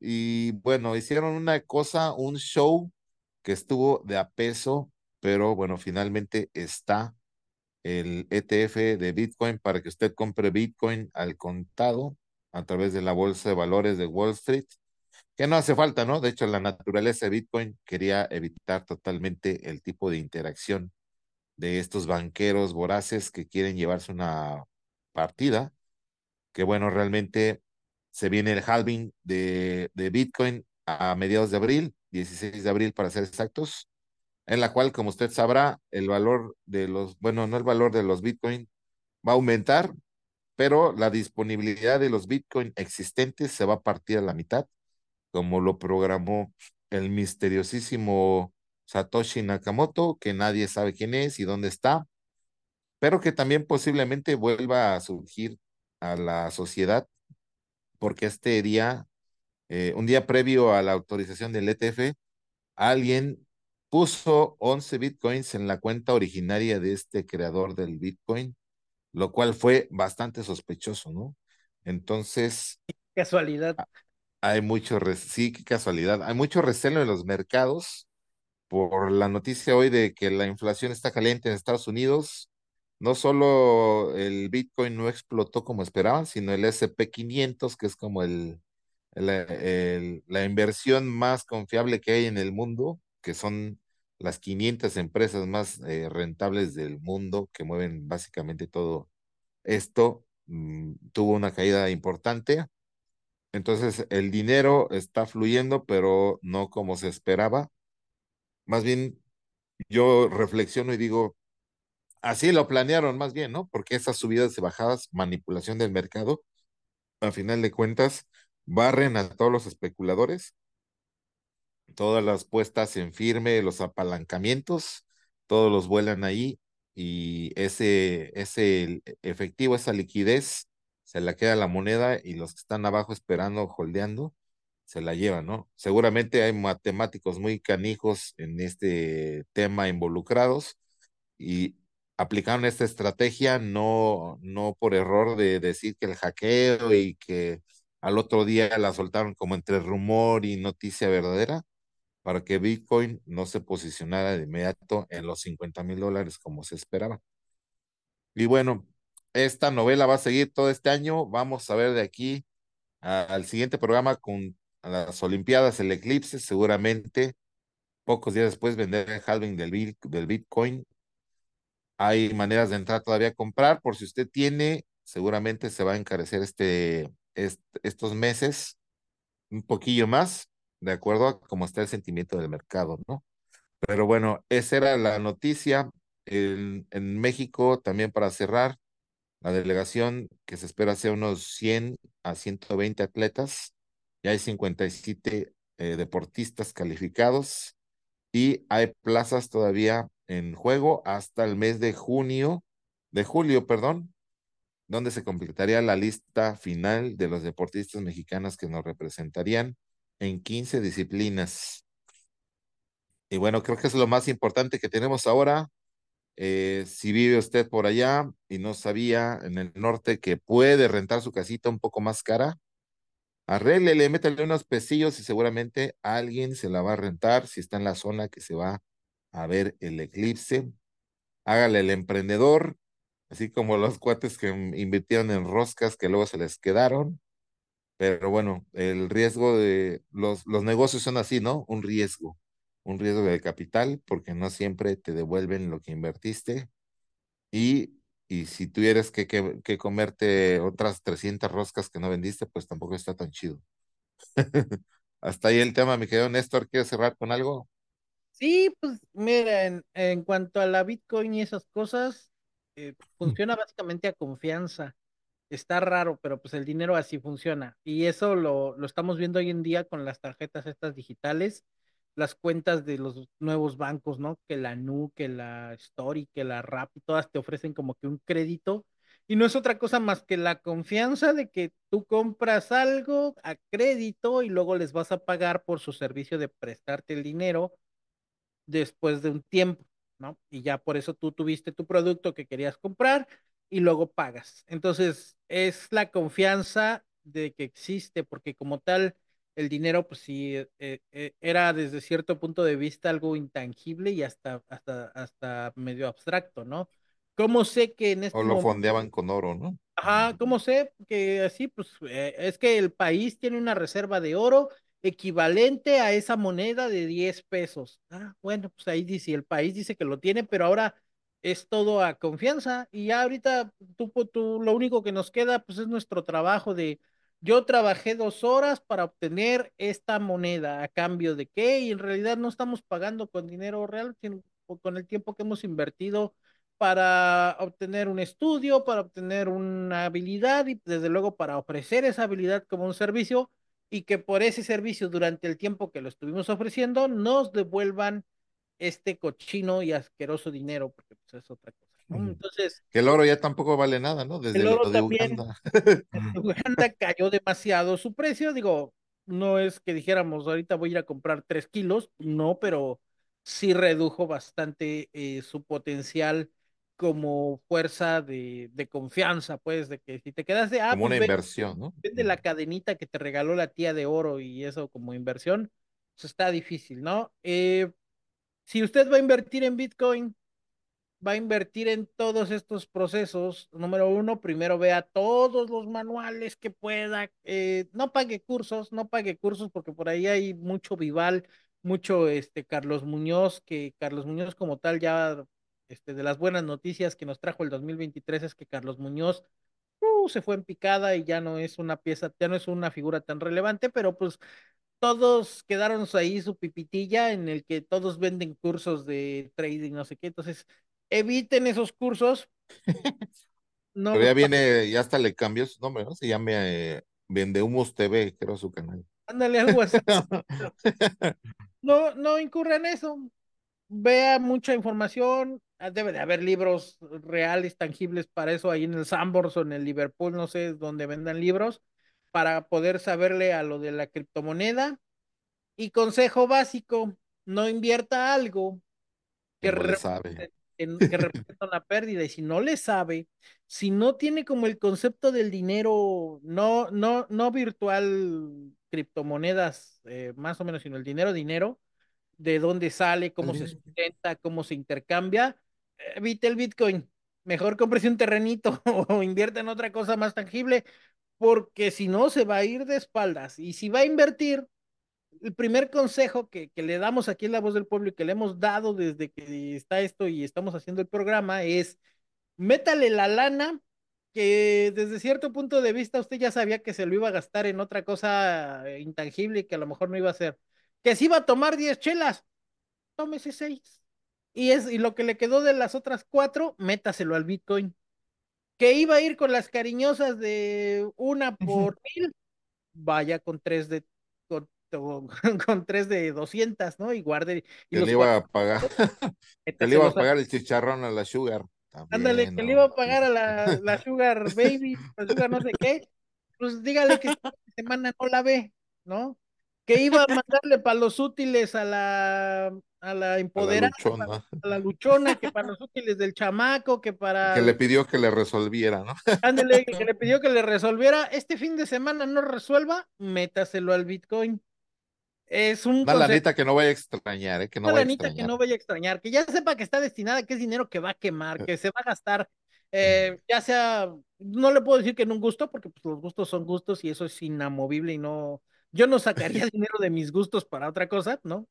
Pero, por ejemplo, ya sé que, por ejemplo, este, no sé, eh, para cervezas, o sea, 10 cervezas, me tomo 5, no pasa nada, y esas 5, pues la meto al Bitcoin. Entonces, esa lana que usted mete al Bitcoin y estar súper pendiente, porque como dices, el movimiento que hubo fue en menos de 24 horas, pumba, le despegó y luego, luego antes volvió a caer y valía menos de lo que valía antes de que compraras, eso es una pérdida, entonces consideré, si usted mete 10 varos, así. Eso pasó en 10 minutos, ¿eh? Así 10 minutos, o sea, fue una cosa ridícula. Subió a 48 mil y bajó hasta 41 mil.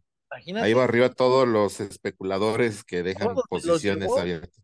Entonces, no metas, digo, si, si va a meter los 48 mil dólares, imagínese un chingadazote de 48 mil dólares y luego cuesta 41, pues ni modo, ya no lo saque, ahí déjelo hasta que vuelva a subir y pase de sus 40. Sí, posiciones largas. es un tiempo, o sea, eso de las inversiones es, es, es tenerle paciencia, porque se mete el y dinero. mucho tiempo, ¿eh? Es mucho tiempo, o sea, estamos hablando de más de seis meses, o sea, usted mete su lana y hasta las inversiones esas que anuncian en la televisión o en la radio o donde sea que mete tu lana al 10%, pues esos porcentajes son anuales. ¿Qué quiere decir eso? Usted mete al banco en, una, en un instrumento de inversión mil pesos. Hasta 12 meses después le van a regresar sus mil pesos y el 10%. El 10%. Claro, menos los impuestos, menos esto. Estoy haciendo un video de eso, ¿eh? Ahí está ya mi evidencia.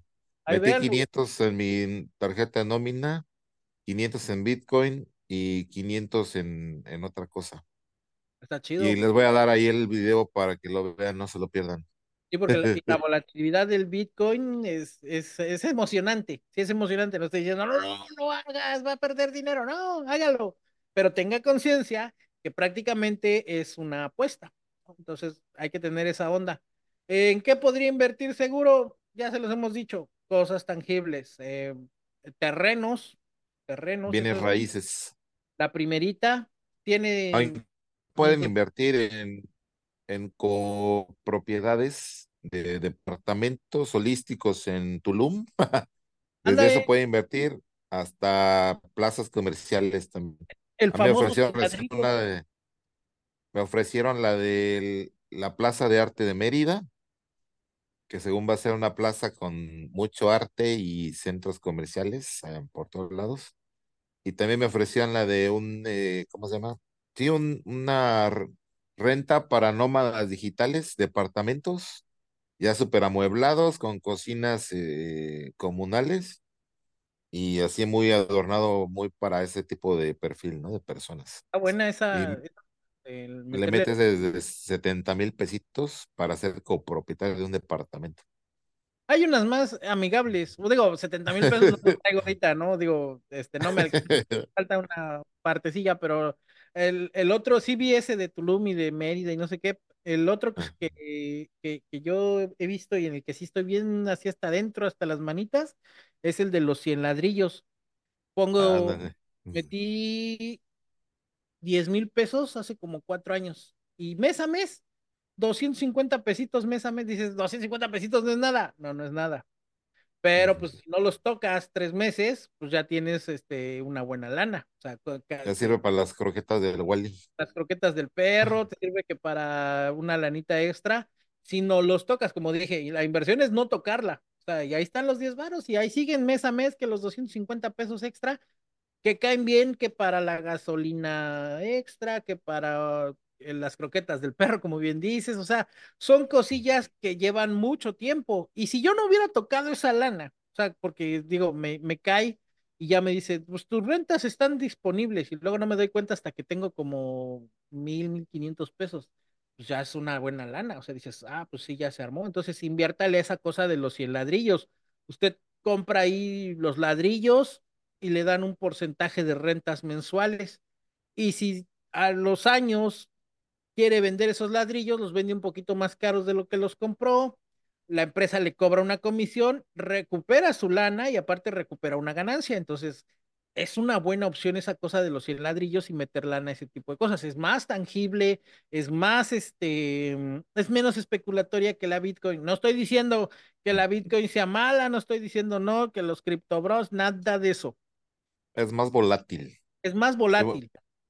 y bueno, el trading como tal existe en instrumentos más, más regulados y más estables, incluso en Forex, divisas, cambio euro-dólar, también mucha gente hace millones con centavitos, ¿eh? O sea, el cambio de una divisa a otra, en, en ese switch, la gente se gana millones o miles de dólares También si le el sabes. Ujú. tipo de cambio. Yo también la aplicaba esa con, con el dólar, eh, y, pero sí tienen que ser cantidades de más de mil pesos. Bueno, o sea, digo, eh, se nota, De ¿no? Dólares, sí, ya. dólares, o sea, es un dineral. Pero, por ejemplo, el- las inversiones, de- eh, por ahí hace unos años andaba una chamaca de, ¿quieres ganar cuarenta mil pesos al mes sin hacer nada? Invierte cuatro millones de... Ay, por favor, o sea, digo, no porque sea mentira, ¿no? Es como de, en un, este, como una especie como de mito. Un mito no es una mentira, un mito no es una verdad, es un mito, ¿no?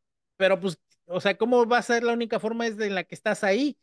Y cuando tengas esos cuatro millones de pesos para meterlos a una inversión de esas, y pues te va a estar dando cuarenta mil pesos al mes, que es otra cosa más que creo que uno por ciento de beneficios. Entonces, pues no tiene mucho sentido. O sea, tu lana va a estar en una inversión que no sabes ni qué onda, es cuatro millones de pesos y estás ganando cuarenta mil pesos teniendo el dinero ahí, pues no tiene mucho sentido. Digo, la gente que ya tenga el dinero y lo sabe hacer, pues, que pinches cuarenta mil pesos, con cuatro millones seguramente se gana, pues, no sé, los mismos cuatro millones al mes, pero ya le saben, ¿no? Digo, para el ochenta y tantos por ciento de la población en el que estamos inmersos y al día de hoy 13 de enero nos estamos tronando los dedos para la quincena. híjole, ya no me va a alcanzar para la barbacoa del domingo porque me pagan hasta el lunes. La cuesta, la maldita La cuesta. cuesta de enero. Ahorita eso eh, está complicado. ¿no? Entonces, no saquen su lana de ahí, como les decimos a fin de año, no gasten en cohetes, no quemen su dinero. Ahora, en este caso es, piensen bien el instrumento que van a elegir. Pues ahí, o sea, la criptomoneda funciona, sí, sí funciona. Es como muy rentable, pues le tienen que meter un dineral. Ustedes, eh, nosotros, ¿cuánto le metemos? Le metemos lana que no extrañamos, que no vamos a extrañar y que decimos, ah, pues esa lana me la iba yo a gastar este en, en chanclas o en algo que ahorita ni necesitaba, pues lo meto al, al Bitcoin y como dices tú, en 10 en diez minutos super subió. Imagínate que si los hayas alcanzado a sacar en ese momento, pum, vale, y te sacas tu ganancia y adiós. Pero imagínate, no la sacaste, ya te quedaste con tu pérdida. Y dices, bueno, Tienes pues que esperar hasta que se tienes recupere. esperar hasta que se recupere y una vez que se recupere, esperar un poquito más para que obtengas una ganancia. Entonces, Sí, no hay es que se vaya a cero tu inversión, pero sí bajaría no van a perder a cero, pero pues imagínate, le metiste mil pesos que iban a hacer para mm, el sándwich del chamaco toda la semana a la escuela. ¿Qué le dices al chamaco? Pues hasta el fin de semana que pase lo de la criptomoneda. Y resulta que la criptomoneda el, el miércoles de, de, de que te pudo haber dado mil trescientos pesos, cayó y ahora tu lana en realidad ya no vale mil, vale setecientos. Pues espérate hasta que se Exacto. recuperen los mil y a ver si Y te da que ganes también en alguna broker si no te cobra comisión por ay, operar, las comisiones, porque por, tienes que también juntar la comisión, ¿no? Si te cobra piénsenle la comisión, por lo regular anda que entre el uno y cinco por ciento entonces, 1.5%. entonces piénsenle ahí también. No estamos diciendo no lo haga, no se dejen en nada, o sea, estamos diciendo evalúelo, apréndale y pues todos lo aplicamos, o sea, estamos en el ochenta y tantos por ciento de la población que pues, sí, los salarios, este, las vemos difíciles para llegar al fin de quincena, y no solo en enero, sino toda la quincena, y lo peor de todo es que vamos empezando, así que, este, piénsele bien ahí, destínelo, le va a servir, o sea, sí, en serio, sí sirve, sí, sí ayuda, pero le digo, lana que no vaya a extrañar, ahorrese sus mil pesitos, cómprese sus mil pesitos, ¿en dónde compro los bitcoins? Hay muchas, la más, este, popular es Bitso, y Bitso tiene Ellos sí cobran caro, ¿eh? tiene la 1.5% por transacción. por ciento de transacción. Digo, es, es como Bueno, el. Bitcoin creo que es un poquito más barato, pero este, yo encontré una que se llama Quant Fury, es como igual una para operar y tiene gráficas y tiene, ahí no hay criptomemes porque los memes son como unas monedas basura, shit, shitcoins le llaman, que también captan mucho capital, pero no vale nada en sí, son como Sí, operativas. para presumir Ujú, de. Tengo la moneda de tigres, güey, la cripto de tigres. Y, luego está en 26 pesos la de Tigres, por, por cierto. No no tiene de ni capitalización de mercado ni nada que de Ah, funcionan para lo que es, Pues sí, para lo que es nada más ¿sí de las cosas del club. Pues Pues la sí, puedes tradear, ¿eh? La puedes tradear ahí mismo en, en ese mercado, pero si Bitso es buena opción para empezar a aprenderle, porque es muy amigable, eh, pero yo ya después empecé a meterme a otras páginas y, y sí, no, no estoy especializándome en cripto, pero estoy metiéndome al tema trader, eh, hasta para comprar y vender divisas, ¿no? El Forex sí, lo o que, cosas lo de que ese estilo. Bitso tiene a nivel terrenal, digámoslo, es el, la facilidad de que sí tienes como la lana en una cuenta clave de STP, de este servicio de las transferencias SPAY, y pues Ujú, es como que lo mejorcito, o sea, tú, tú metes tu lana hoy, por ejemplo, te permite hacer las aplicaciones, nada de que hasta 24 horas, quién sabe qué, no, casi al momentito, 15 10 minutos y ya tienes tu lana otra vez de regreso, o sea, si metieras la lana y otra vez, es, es inmediato. Realmente no es tan complejo como otras cosas, por ejemplo, esas, esas que mencionas, no sé cómo, cómo les metes lana, esas no las he visto, pero por ejemplo, Binance era un desmadre porque había que sacar no sé qué y otra cuenta, y que la cuenta Swift del banco de no sé dónde chingados, o sea, son medio complicados. Y, y Bitso para México sí ha sido como que la más eh, amigable, como bien lo dices. Es carita, sí, sí es cara, pero pues es lo que podríamos como pensarlo, ¿no? O sea, si ganas Aquí les, 100 les voy a compartir mi código de invitación de Quant Fury para que con cada 500, perdón, 50 dólares que inventa, inviertas, puede haber una devolución desde 3 dólares hasta 100 dólares en, bit, en Bitcoin. Y ya lo comprobé, yo los tengo, de hecho. 50 dólares de Bitcoin y me regresan 3, Bueno, ¿no? tienes que mandar 50 el equivalente a 50 dólares en pesos, dólares si tienes, o Bitcoin también, que equivalga a 50 dólares, pasarlos a tu cuenta de trading y cuando está en la cuenta de trading te activan eh, la recompensa que es aleatoria, ¿no? Te pueden dar desde 3 dólares hasta 100 dólares, pero es como sorteo. Entonces, este, ahí ¿Tiene, puedes empezar a operar. con qué le pasas? ¿También con cuenta clave STP? Yo hice con cuenta clave desde mi cuenta de banco normal. Ah, O pero sea, ellos tienen que... pesos. Sí, ellos tienen cuenta clave y ya por ahí Ah, tra ya hacen el track. Sí recuerdo que era como de qué hueva estarle viendo que inscríbete en no sé qué. Por ejemplo, cuando fue la fiebre, la fiebre de los NFTs, que bájate el no sé qué extensión de Chrome para que lo puedas poner y que el navegador de no sé qué tanto. Y entonces compra un ETF y el ETF solamente lo puedes comprar en tal lado, pero ese no necesita los ETFs solamente con tu dirección de ETF y para el público en general es una hueva. A lo mejor no porque Sí, no te está sepan, complicado. Es, hay que dar 10 pasos por una chingada que nomás das 3, ¿no? Y los ETFs, al final de cuentas, sí era como demasiado complicado el asunto como para que dijeras, va a valer la pena todo este tiempo. Y pues la- los, ET, los NFTs, perdón, NFTs resultaron ser la ley del más tonto. O sea, los más idiotas pagaron por los pinches NFTs y terminaron siendo una basura. Entonces, aquí Que la... ahorita ya lo volvieron, lo volvieron una, un respaldo de algunas cripto, eh, cripto memes, ¿eh? O sea, está circulando el billete por ahí, pero pues es como cosa de que el que los creó diga, ah, bueno, ya me divertieron mucho, me voy con mi lana y ahí nos vemos Yo creo que todos. no se supo, no se le supo dar un buen uso a esa cosa. O sea, no, no, este, era como lo correcto que, que si los monos feos, que si los changos, que si las fotos y eso, y que eso iba a valer millones de dólares. Y ahí tenías al baboso ese Carlos, Carlos Muñoz, que invertamos en NFTs y trader de NFTs. No, no fue el camino correcto. A lo mejor para otro tipo de circunstancias podría ser que se utilizara, eh, yo lo hubiera utilizado más como para firmas digitales de identidad eso sí podría ser, porque es el único, y eres el único que debería de estar en ese aspecto. Pero de ahí a todas las payasadas que hicieron con eso, no tiene ningún sentido. Y ¿Ya ahora, sabes en qué lo usaría?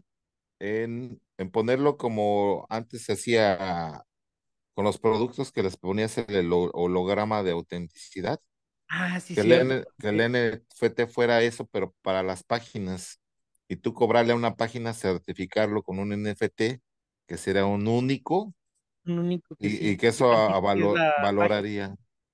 Ándale, como los Eso certificados tener de una seguridad. función. Ah, pues sí, en algún momento hicimos la analogía que era como los certificados de seguridad, estos que te ponen el candadito verde en tu página web que garantizan que la página dice que es quien dice ser. ahí sí era un buen uso para los NFTs, pero creo que eh, fue algo demasiado técnico y prefirieron hacer estas estupideces de los changos y de los dibujos feos.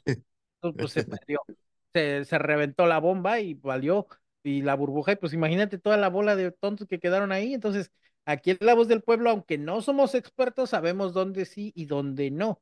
Por eso les decimos, si es tiempo de echarle un ojito a lo de las criptomonedas, a Bitcoin que es como la más fuerte. De ahí, eh, ¿cuál seguiría? Ethereum. Ethereum, Ethereum también tiene buenos números últimamente, ha subido 2%, que aparentemente no, no es lana, no es mucho, pero pues ahí, ahí está. ¿Qué otra criptomoneda hay? En el top 3 están esos. eh, ahorita está uno que se llama Solana, Polkadot, eh, Bitcoin al...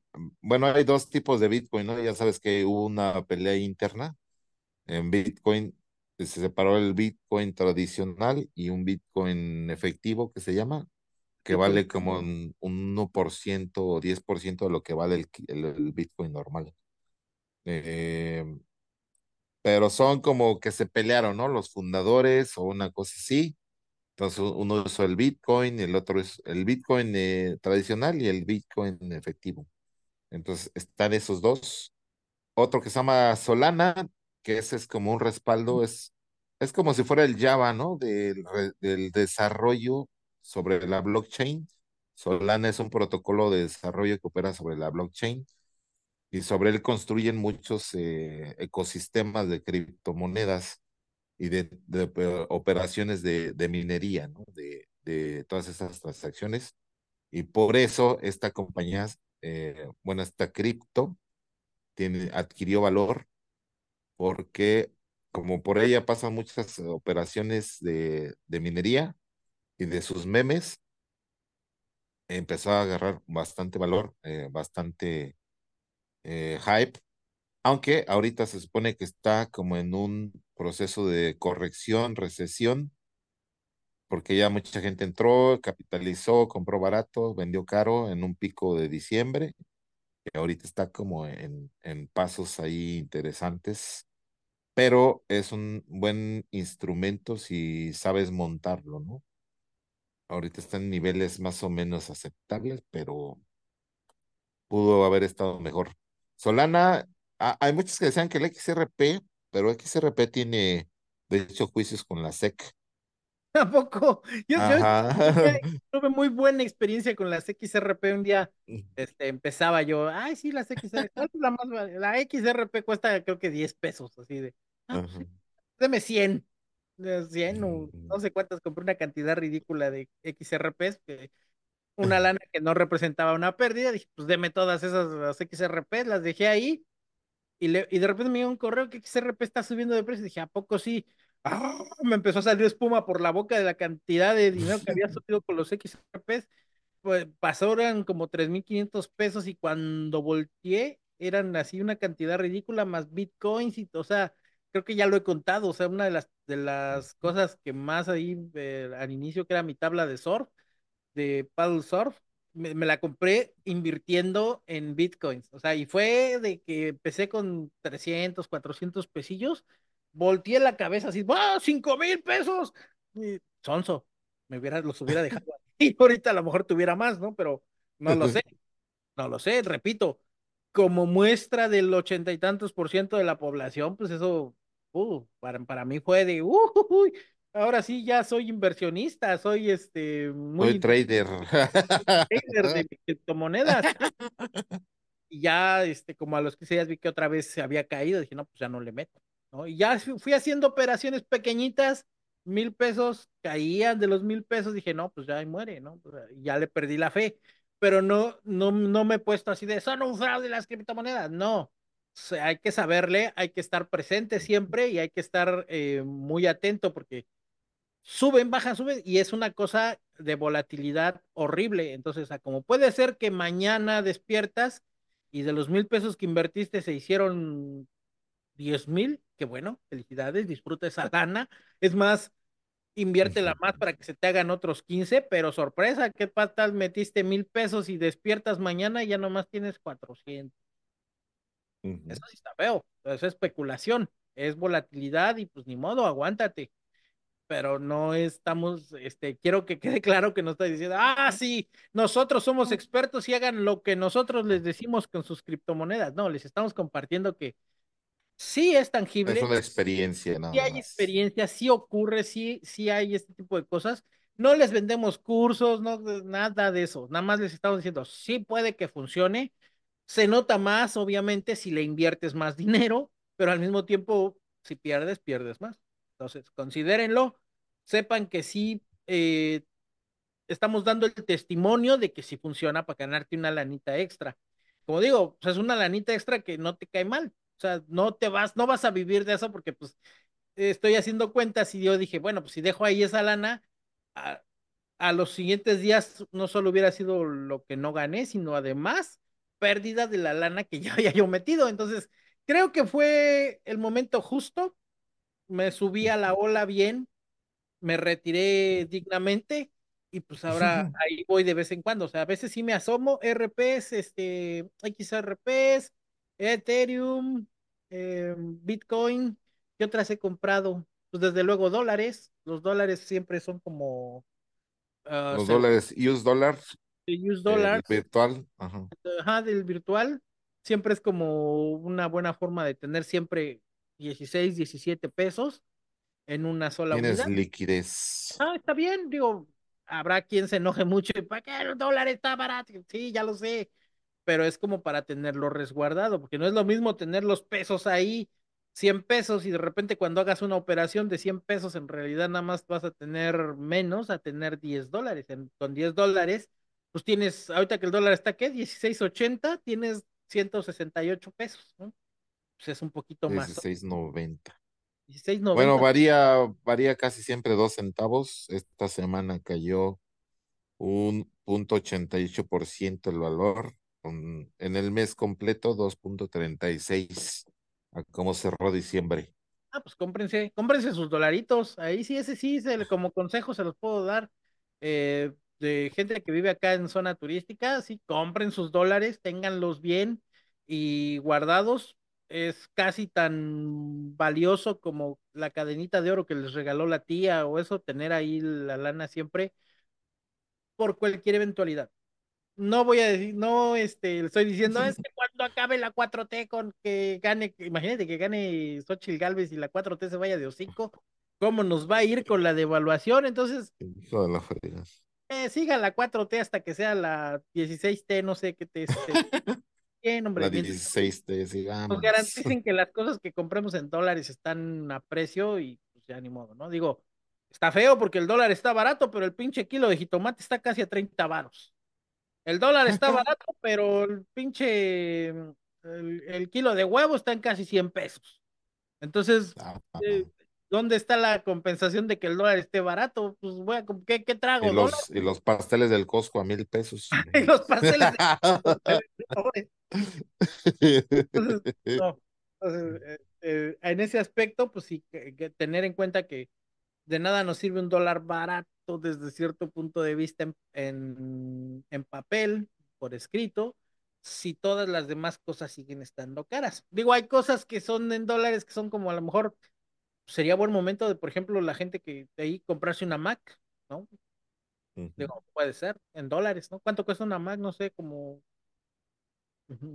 no, no sé, dólares. Pues desde la mini hay reconstruidas en Amazon desde cuatro mil pesos. Imagínate, ahorita con el dólar más barato, pues te, te sacas una buena computadora con buenas prestaciones, con buenas características, un poquito más barata que, que hace tiempo. O sea, digo, sí tiene como ventajas, ¿no? Pero pues O hasta no. para comprar un viajecito, ¿no? Que te lo cobran siempre en te vas dólares. a, a- así de con dólar barato, pues está mejor. Digo, la gente que tenga pasaporte y visa vigente, pues adelante, váyase a Oregon, a Miami, no sé, a donde Europa.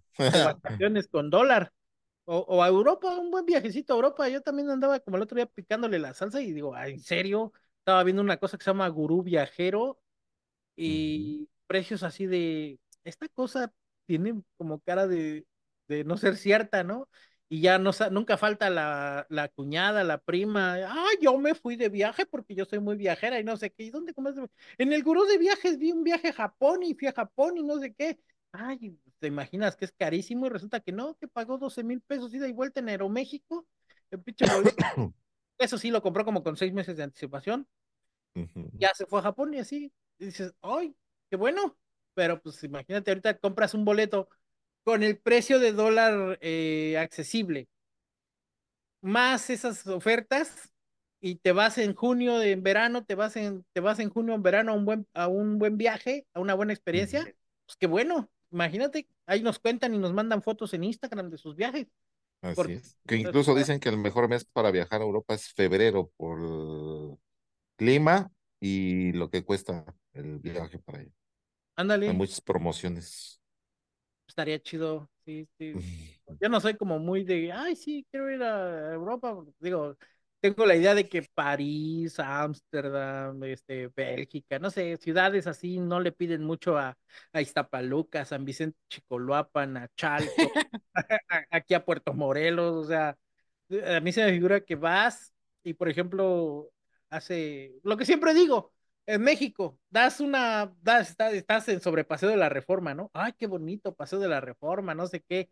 Bajas tantito al lado de ahí por donde está el Metro Sevilla, das la vuelta a la derecha, dos calles, madre mía, parece el norte de África y siendo que a dos calles acababas de pasar por la calle más elegante y hermosa de, de todo México, ¿no? Paseo de la Reforma. Aquí en Cancún pasa lo mismo, vas en el Boulevard Cuculcán, zona hotelera, antros, todo bien bonito. Llegas a la zona de la avenida Tulum y madre mía, ya estás en Zimbabue, en Timbuktu, una cosa horrible, este polvo, todo cambia a color sepia. Entonces, pues me imagino que en esos países ocurre exactamente lo mismo, porque pues es, es capitalismo puro. Entonces, imagínate, vas, no sé, pon tú, eh, Bélgica, Bruselas, Bélgica, que es la primera que se me ocurre, ¿no? Vas en una ciudad así, das la vuelta y ¿qué te encuentras? Con ciudades, con barrios de migrantes, de migrantes este, del norte de África, migrantes de, de otras ciudades que los tienen relegados. Entonces, pues nada más, ¿cuánto es lo bonito? Dos, tres calles, ¿no? Esos, esos pueblitos pintorescos que siempre vemos en, lo, en las publicidades de viajes y, y, y, cuando ves realmente el país, pues dices, híjole, esto no le pide nada a, a, a los, otros, a los otros municipios de ahí de, de, México. Y tengo como esa idea. Entonces, para lo bonito que es este, que la Torre Eiffel, que el, todas esas cosas, atracciones turísticas, digo, bueno, con verlas así en los documentales, qué bonito se ve, le pongo el 4K, me tengo mi monitor, pero para ir sí me da como cosita, ¿eh? Sí me da como no sé si sea como que el, el no, no haber salido o algo así del, del país como tal antes, Mm, pero sí me da ese de, creo que si me ven medio latino me van a querer ofrecer una pulserita y me van a quitar 10, 20 euros. Mejor para eso espero, ¿no? O como cuando vas en el Zócalo, vas en el Zócalo caminando así entrando por la Torre Latinoamericana y están los que están disfrazados de superhéroes y que a huevo te meten que la fotografía, que el no sé qué, y te dicen que 20 pesos y terminan cobrándote 500. Me imagino que allá aplican lo mismo. Pero, eh, donde quiera se cocinan habas, dice por ahí el dicho. Exacto. Como el... eh, pero si no hay plata, como diría Milei, que también quedó como argentina, eh, ganó en presidencia. En Argentina, Otra por... noticia que no se nos pasó por ahí. No hay Sí, plata, todo se va a devaluar y todo, pero nos vamos a recuperar.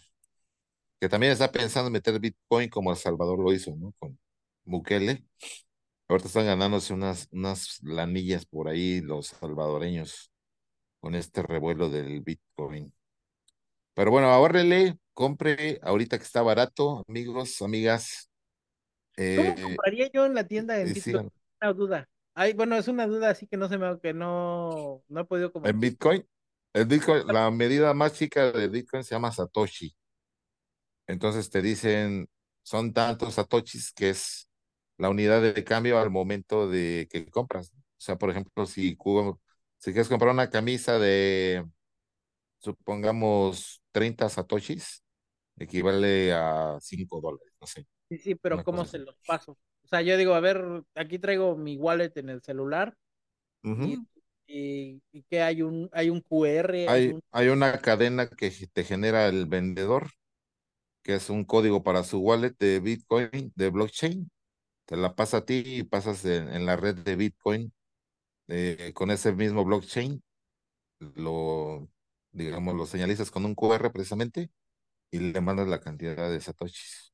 Ah, pues, está chido. Ah, yo pensé Ajá. entonces, yo lo veía muy lejano, que decía, bueno, la banda que, por ejemplo, dices, bueno, Salvador, a lo mejor para operaciones grandes, petróleo, obras, este, urbanas, ¿qué otra cosa? Este, hospitalizaciones y todo eso, para la gente que tiene como esa lana, dices, bueno, generan un QR, generan un no sé qué pa- para estar haciendo la transacción. Pero a nivel de cancha, así en la calle, la gente que va a la tiendita, la comida en la calle, este, transporte público, o sea, todo eso que se tenga que mover con efectivo sucio y cochino efectivo en la mano, eh, ¿cómo lo transfieren o cómo es que, que con su moneda de bitcoins, cómo lo pasan, ¿no? Pero, pero sí ya veo que tiene sentido, o sea, me imagino que han de tener impreso su código QR y pobre de ti si traes tú ese lector de QR y se le pasas ahí, ya, ya le pasé Satoshi sin querer queriendo, oiga, ¿me los regresa? ¿Cuál es Satoshi? No hay, ¿no? Digo, a mí me gustaría, porque, por ejemplo, acá hay un cuate que sí experimenta con monedas y con, con formas de pago, ¿no? Y, y, y le pasa luego que el tacos, comprar tacos así en la noche por PayPal, ¡uh! Parísimo, porque pues tengo la lana luego en PayPal, o luego no tengo efectivo, o me da mucha flojera pasarla a la tarjeta de crédito, ir al Banco Azteca, sacar de la tarjeta de débito, ir al, me da mucha flojera, ¿no? Entonces, a ver, transferencia. Ah, sí, que estoy experimentando con PayPal y pone sus tacos de PayPal y pues es otra forma, digo, es, está, está padre, ¿no? Tienes su de esa terminal y en lugar de cobrarte que con la tarjeta así, ya nada más le pones la nalga del celular así y el celular le pasa la lana y le gusta mucho experimentar. Y el otro día me estaba diciendo, ¿cómo cobraría yo con bitcoins?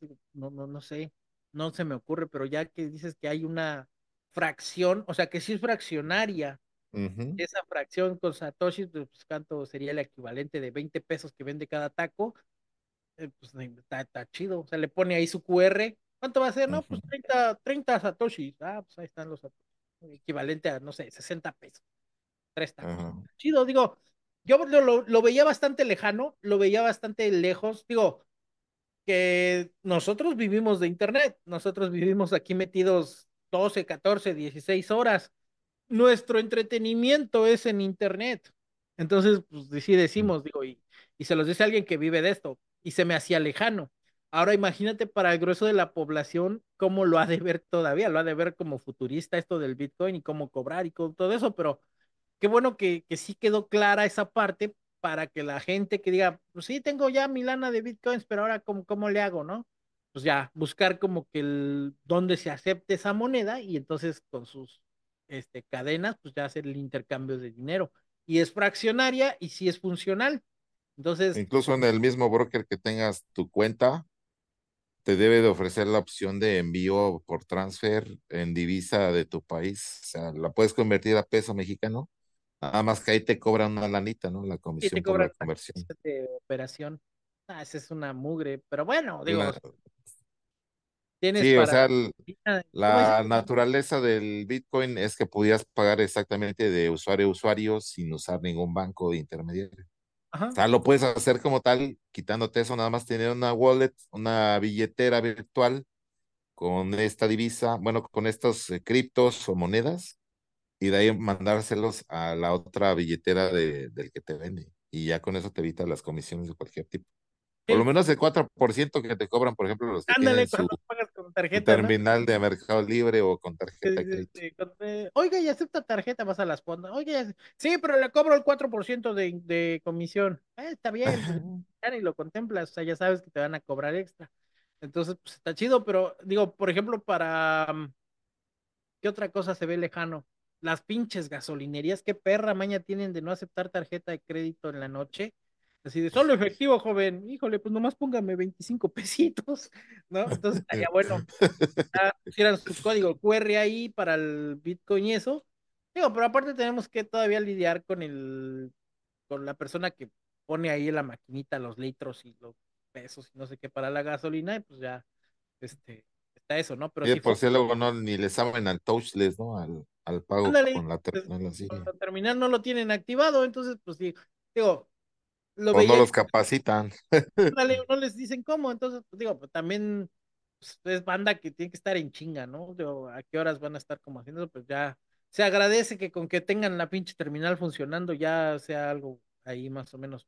Entonces, no está tan lejano, no es algo que digáramos, ay, sí, ya es como obligación que todos tengamos, pero es una opción, entonces, consejo, si métanle lana al Bitcoin, si hay modo de usarlo, si hay modo de transferir cosas, menos, lo menos que se pueda hacer conversiones a peso mexicano o a dólar o cualquier otra conversión porque le cobran comisión y tratar de hacer el trato usuario a usuario para los pagos mediante Bitcoin.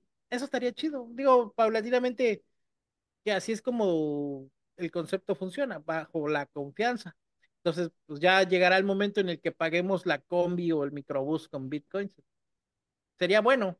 A final de cuentas nos estaríamos evitando ya eso de por las comisiones bancarias sería un poquito más este barato todo, poquito, no lo estoy diciendo que sea, ¿no? Digo, Si no, luego. No, incluso si compraste 100, 100 pesos de Bitcoin, o incluso si compraste 100 pesos de Bitcoin y luego, por alguna razón, como ahorita está el mercado, te subió a 140, pues ya tienes 140 para gastar, no nada más 100. 40 pesos, digo, sacar, o sacar nomás los 40 pesos que fueron como la ganancia, los sacas los, o los pones, compras más con esos 40 pesos y así te la vas llevando.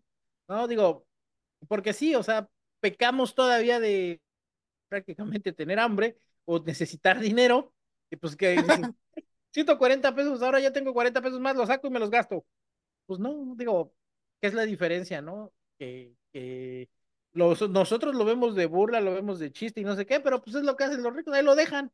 Tienen una paciencia endemoniada de santo como para que siga haciendo dinero esa cosa, porque desde otro punto de vista, pues sí, ellos siguen produciendo, siguen generando dinero, y ahí dejan ese dinero y pues siempre lo van a tener. Por eso es dicho, ¿no? Del rico más rico y el pobre más pobre. ¿Por qué? Porque pues, el pobre somos pobres y tenemos que seguir gastando y, y a final de cuentas no tenemos otra fuente de ingreso, pues ya nos chingamos. Pero ahorita que lo pensamos así, pues sí, tener esa paciencia, tener esa disciplina. Yo sé que con un salario bajo es complicadísimo, es difícil, pero vamos, creo que si destináramos ese dinero que la chela, que el cigarro, em, de gustos extras que incluso son hasta dañinos. No estoy diciendo que dejen de tomar, no estoy diciendo que dejen de fumar, nada, hagan sus gustos, sí, pero si lo canalizáramos un poquito de una forma más óptima, a lo mejor el gasto sería menos, ¿no? Y sería un poquito menos este, complicado el asunto de los dineros. Pero recordemos que eso solamente es lo que nosotros vivimos, nuestra experiencia. No digo que es nuestro privilegio, porque pues qué privilegio tienes que esos pinches estemos a las 6 de la mañana para irnos a trabajar, entonces pues no.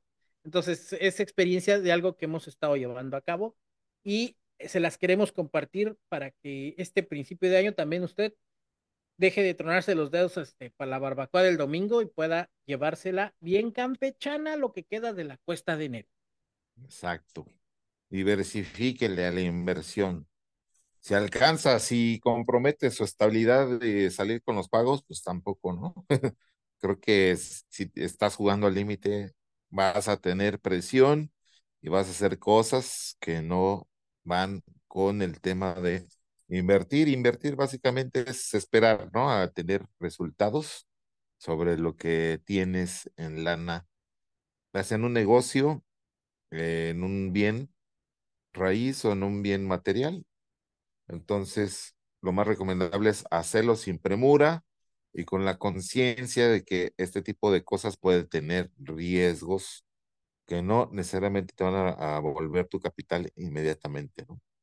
Pues ahora sí, ahí está, mi querido Néstor. Muchas gracias por la compañía y a todos ustedes, amigos, que nos hicieron el favor de seguirnos durante este programa, primer programa, tal vez se va a dividir en dos porque ya van a tres horas. Eh, el primer y segundo programa. ya por regresar, ya se nos quemaban las habas, usted no cree que decir este, la voz del pueblo, no, si por nosotros fuera estaríamos hablando cuatro o seis horas, el, lo más que se pudiera, pero no, o sea, el trabajo nos super absorbió el fin de año y luego ahora sí puedes, híjole, ahora no, y mañana quién sabe, y luego, y ya cuando estaban los dos libres para esto, porque a la mera hora, híjole, fue, pues fue muy complicado y el resultado fue el anticlimático, la anticlimática tercera temporada, pero no, estamos aquí para que la cuarta temporada luzca más que otras cosas que tienen 4T. Ándale. Ahí quedó, amigos. Muchas gracias una nueva vez y hasta la próxima edición. No se pierda la voz de la galaxia. en un programa interesante por ahí. Hasta luego. Hasta luego, Néstor. Hasta luego.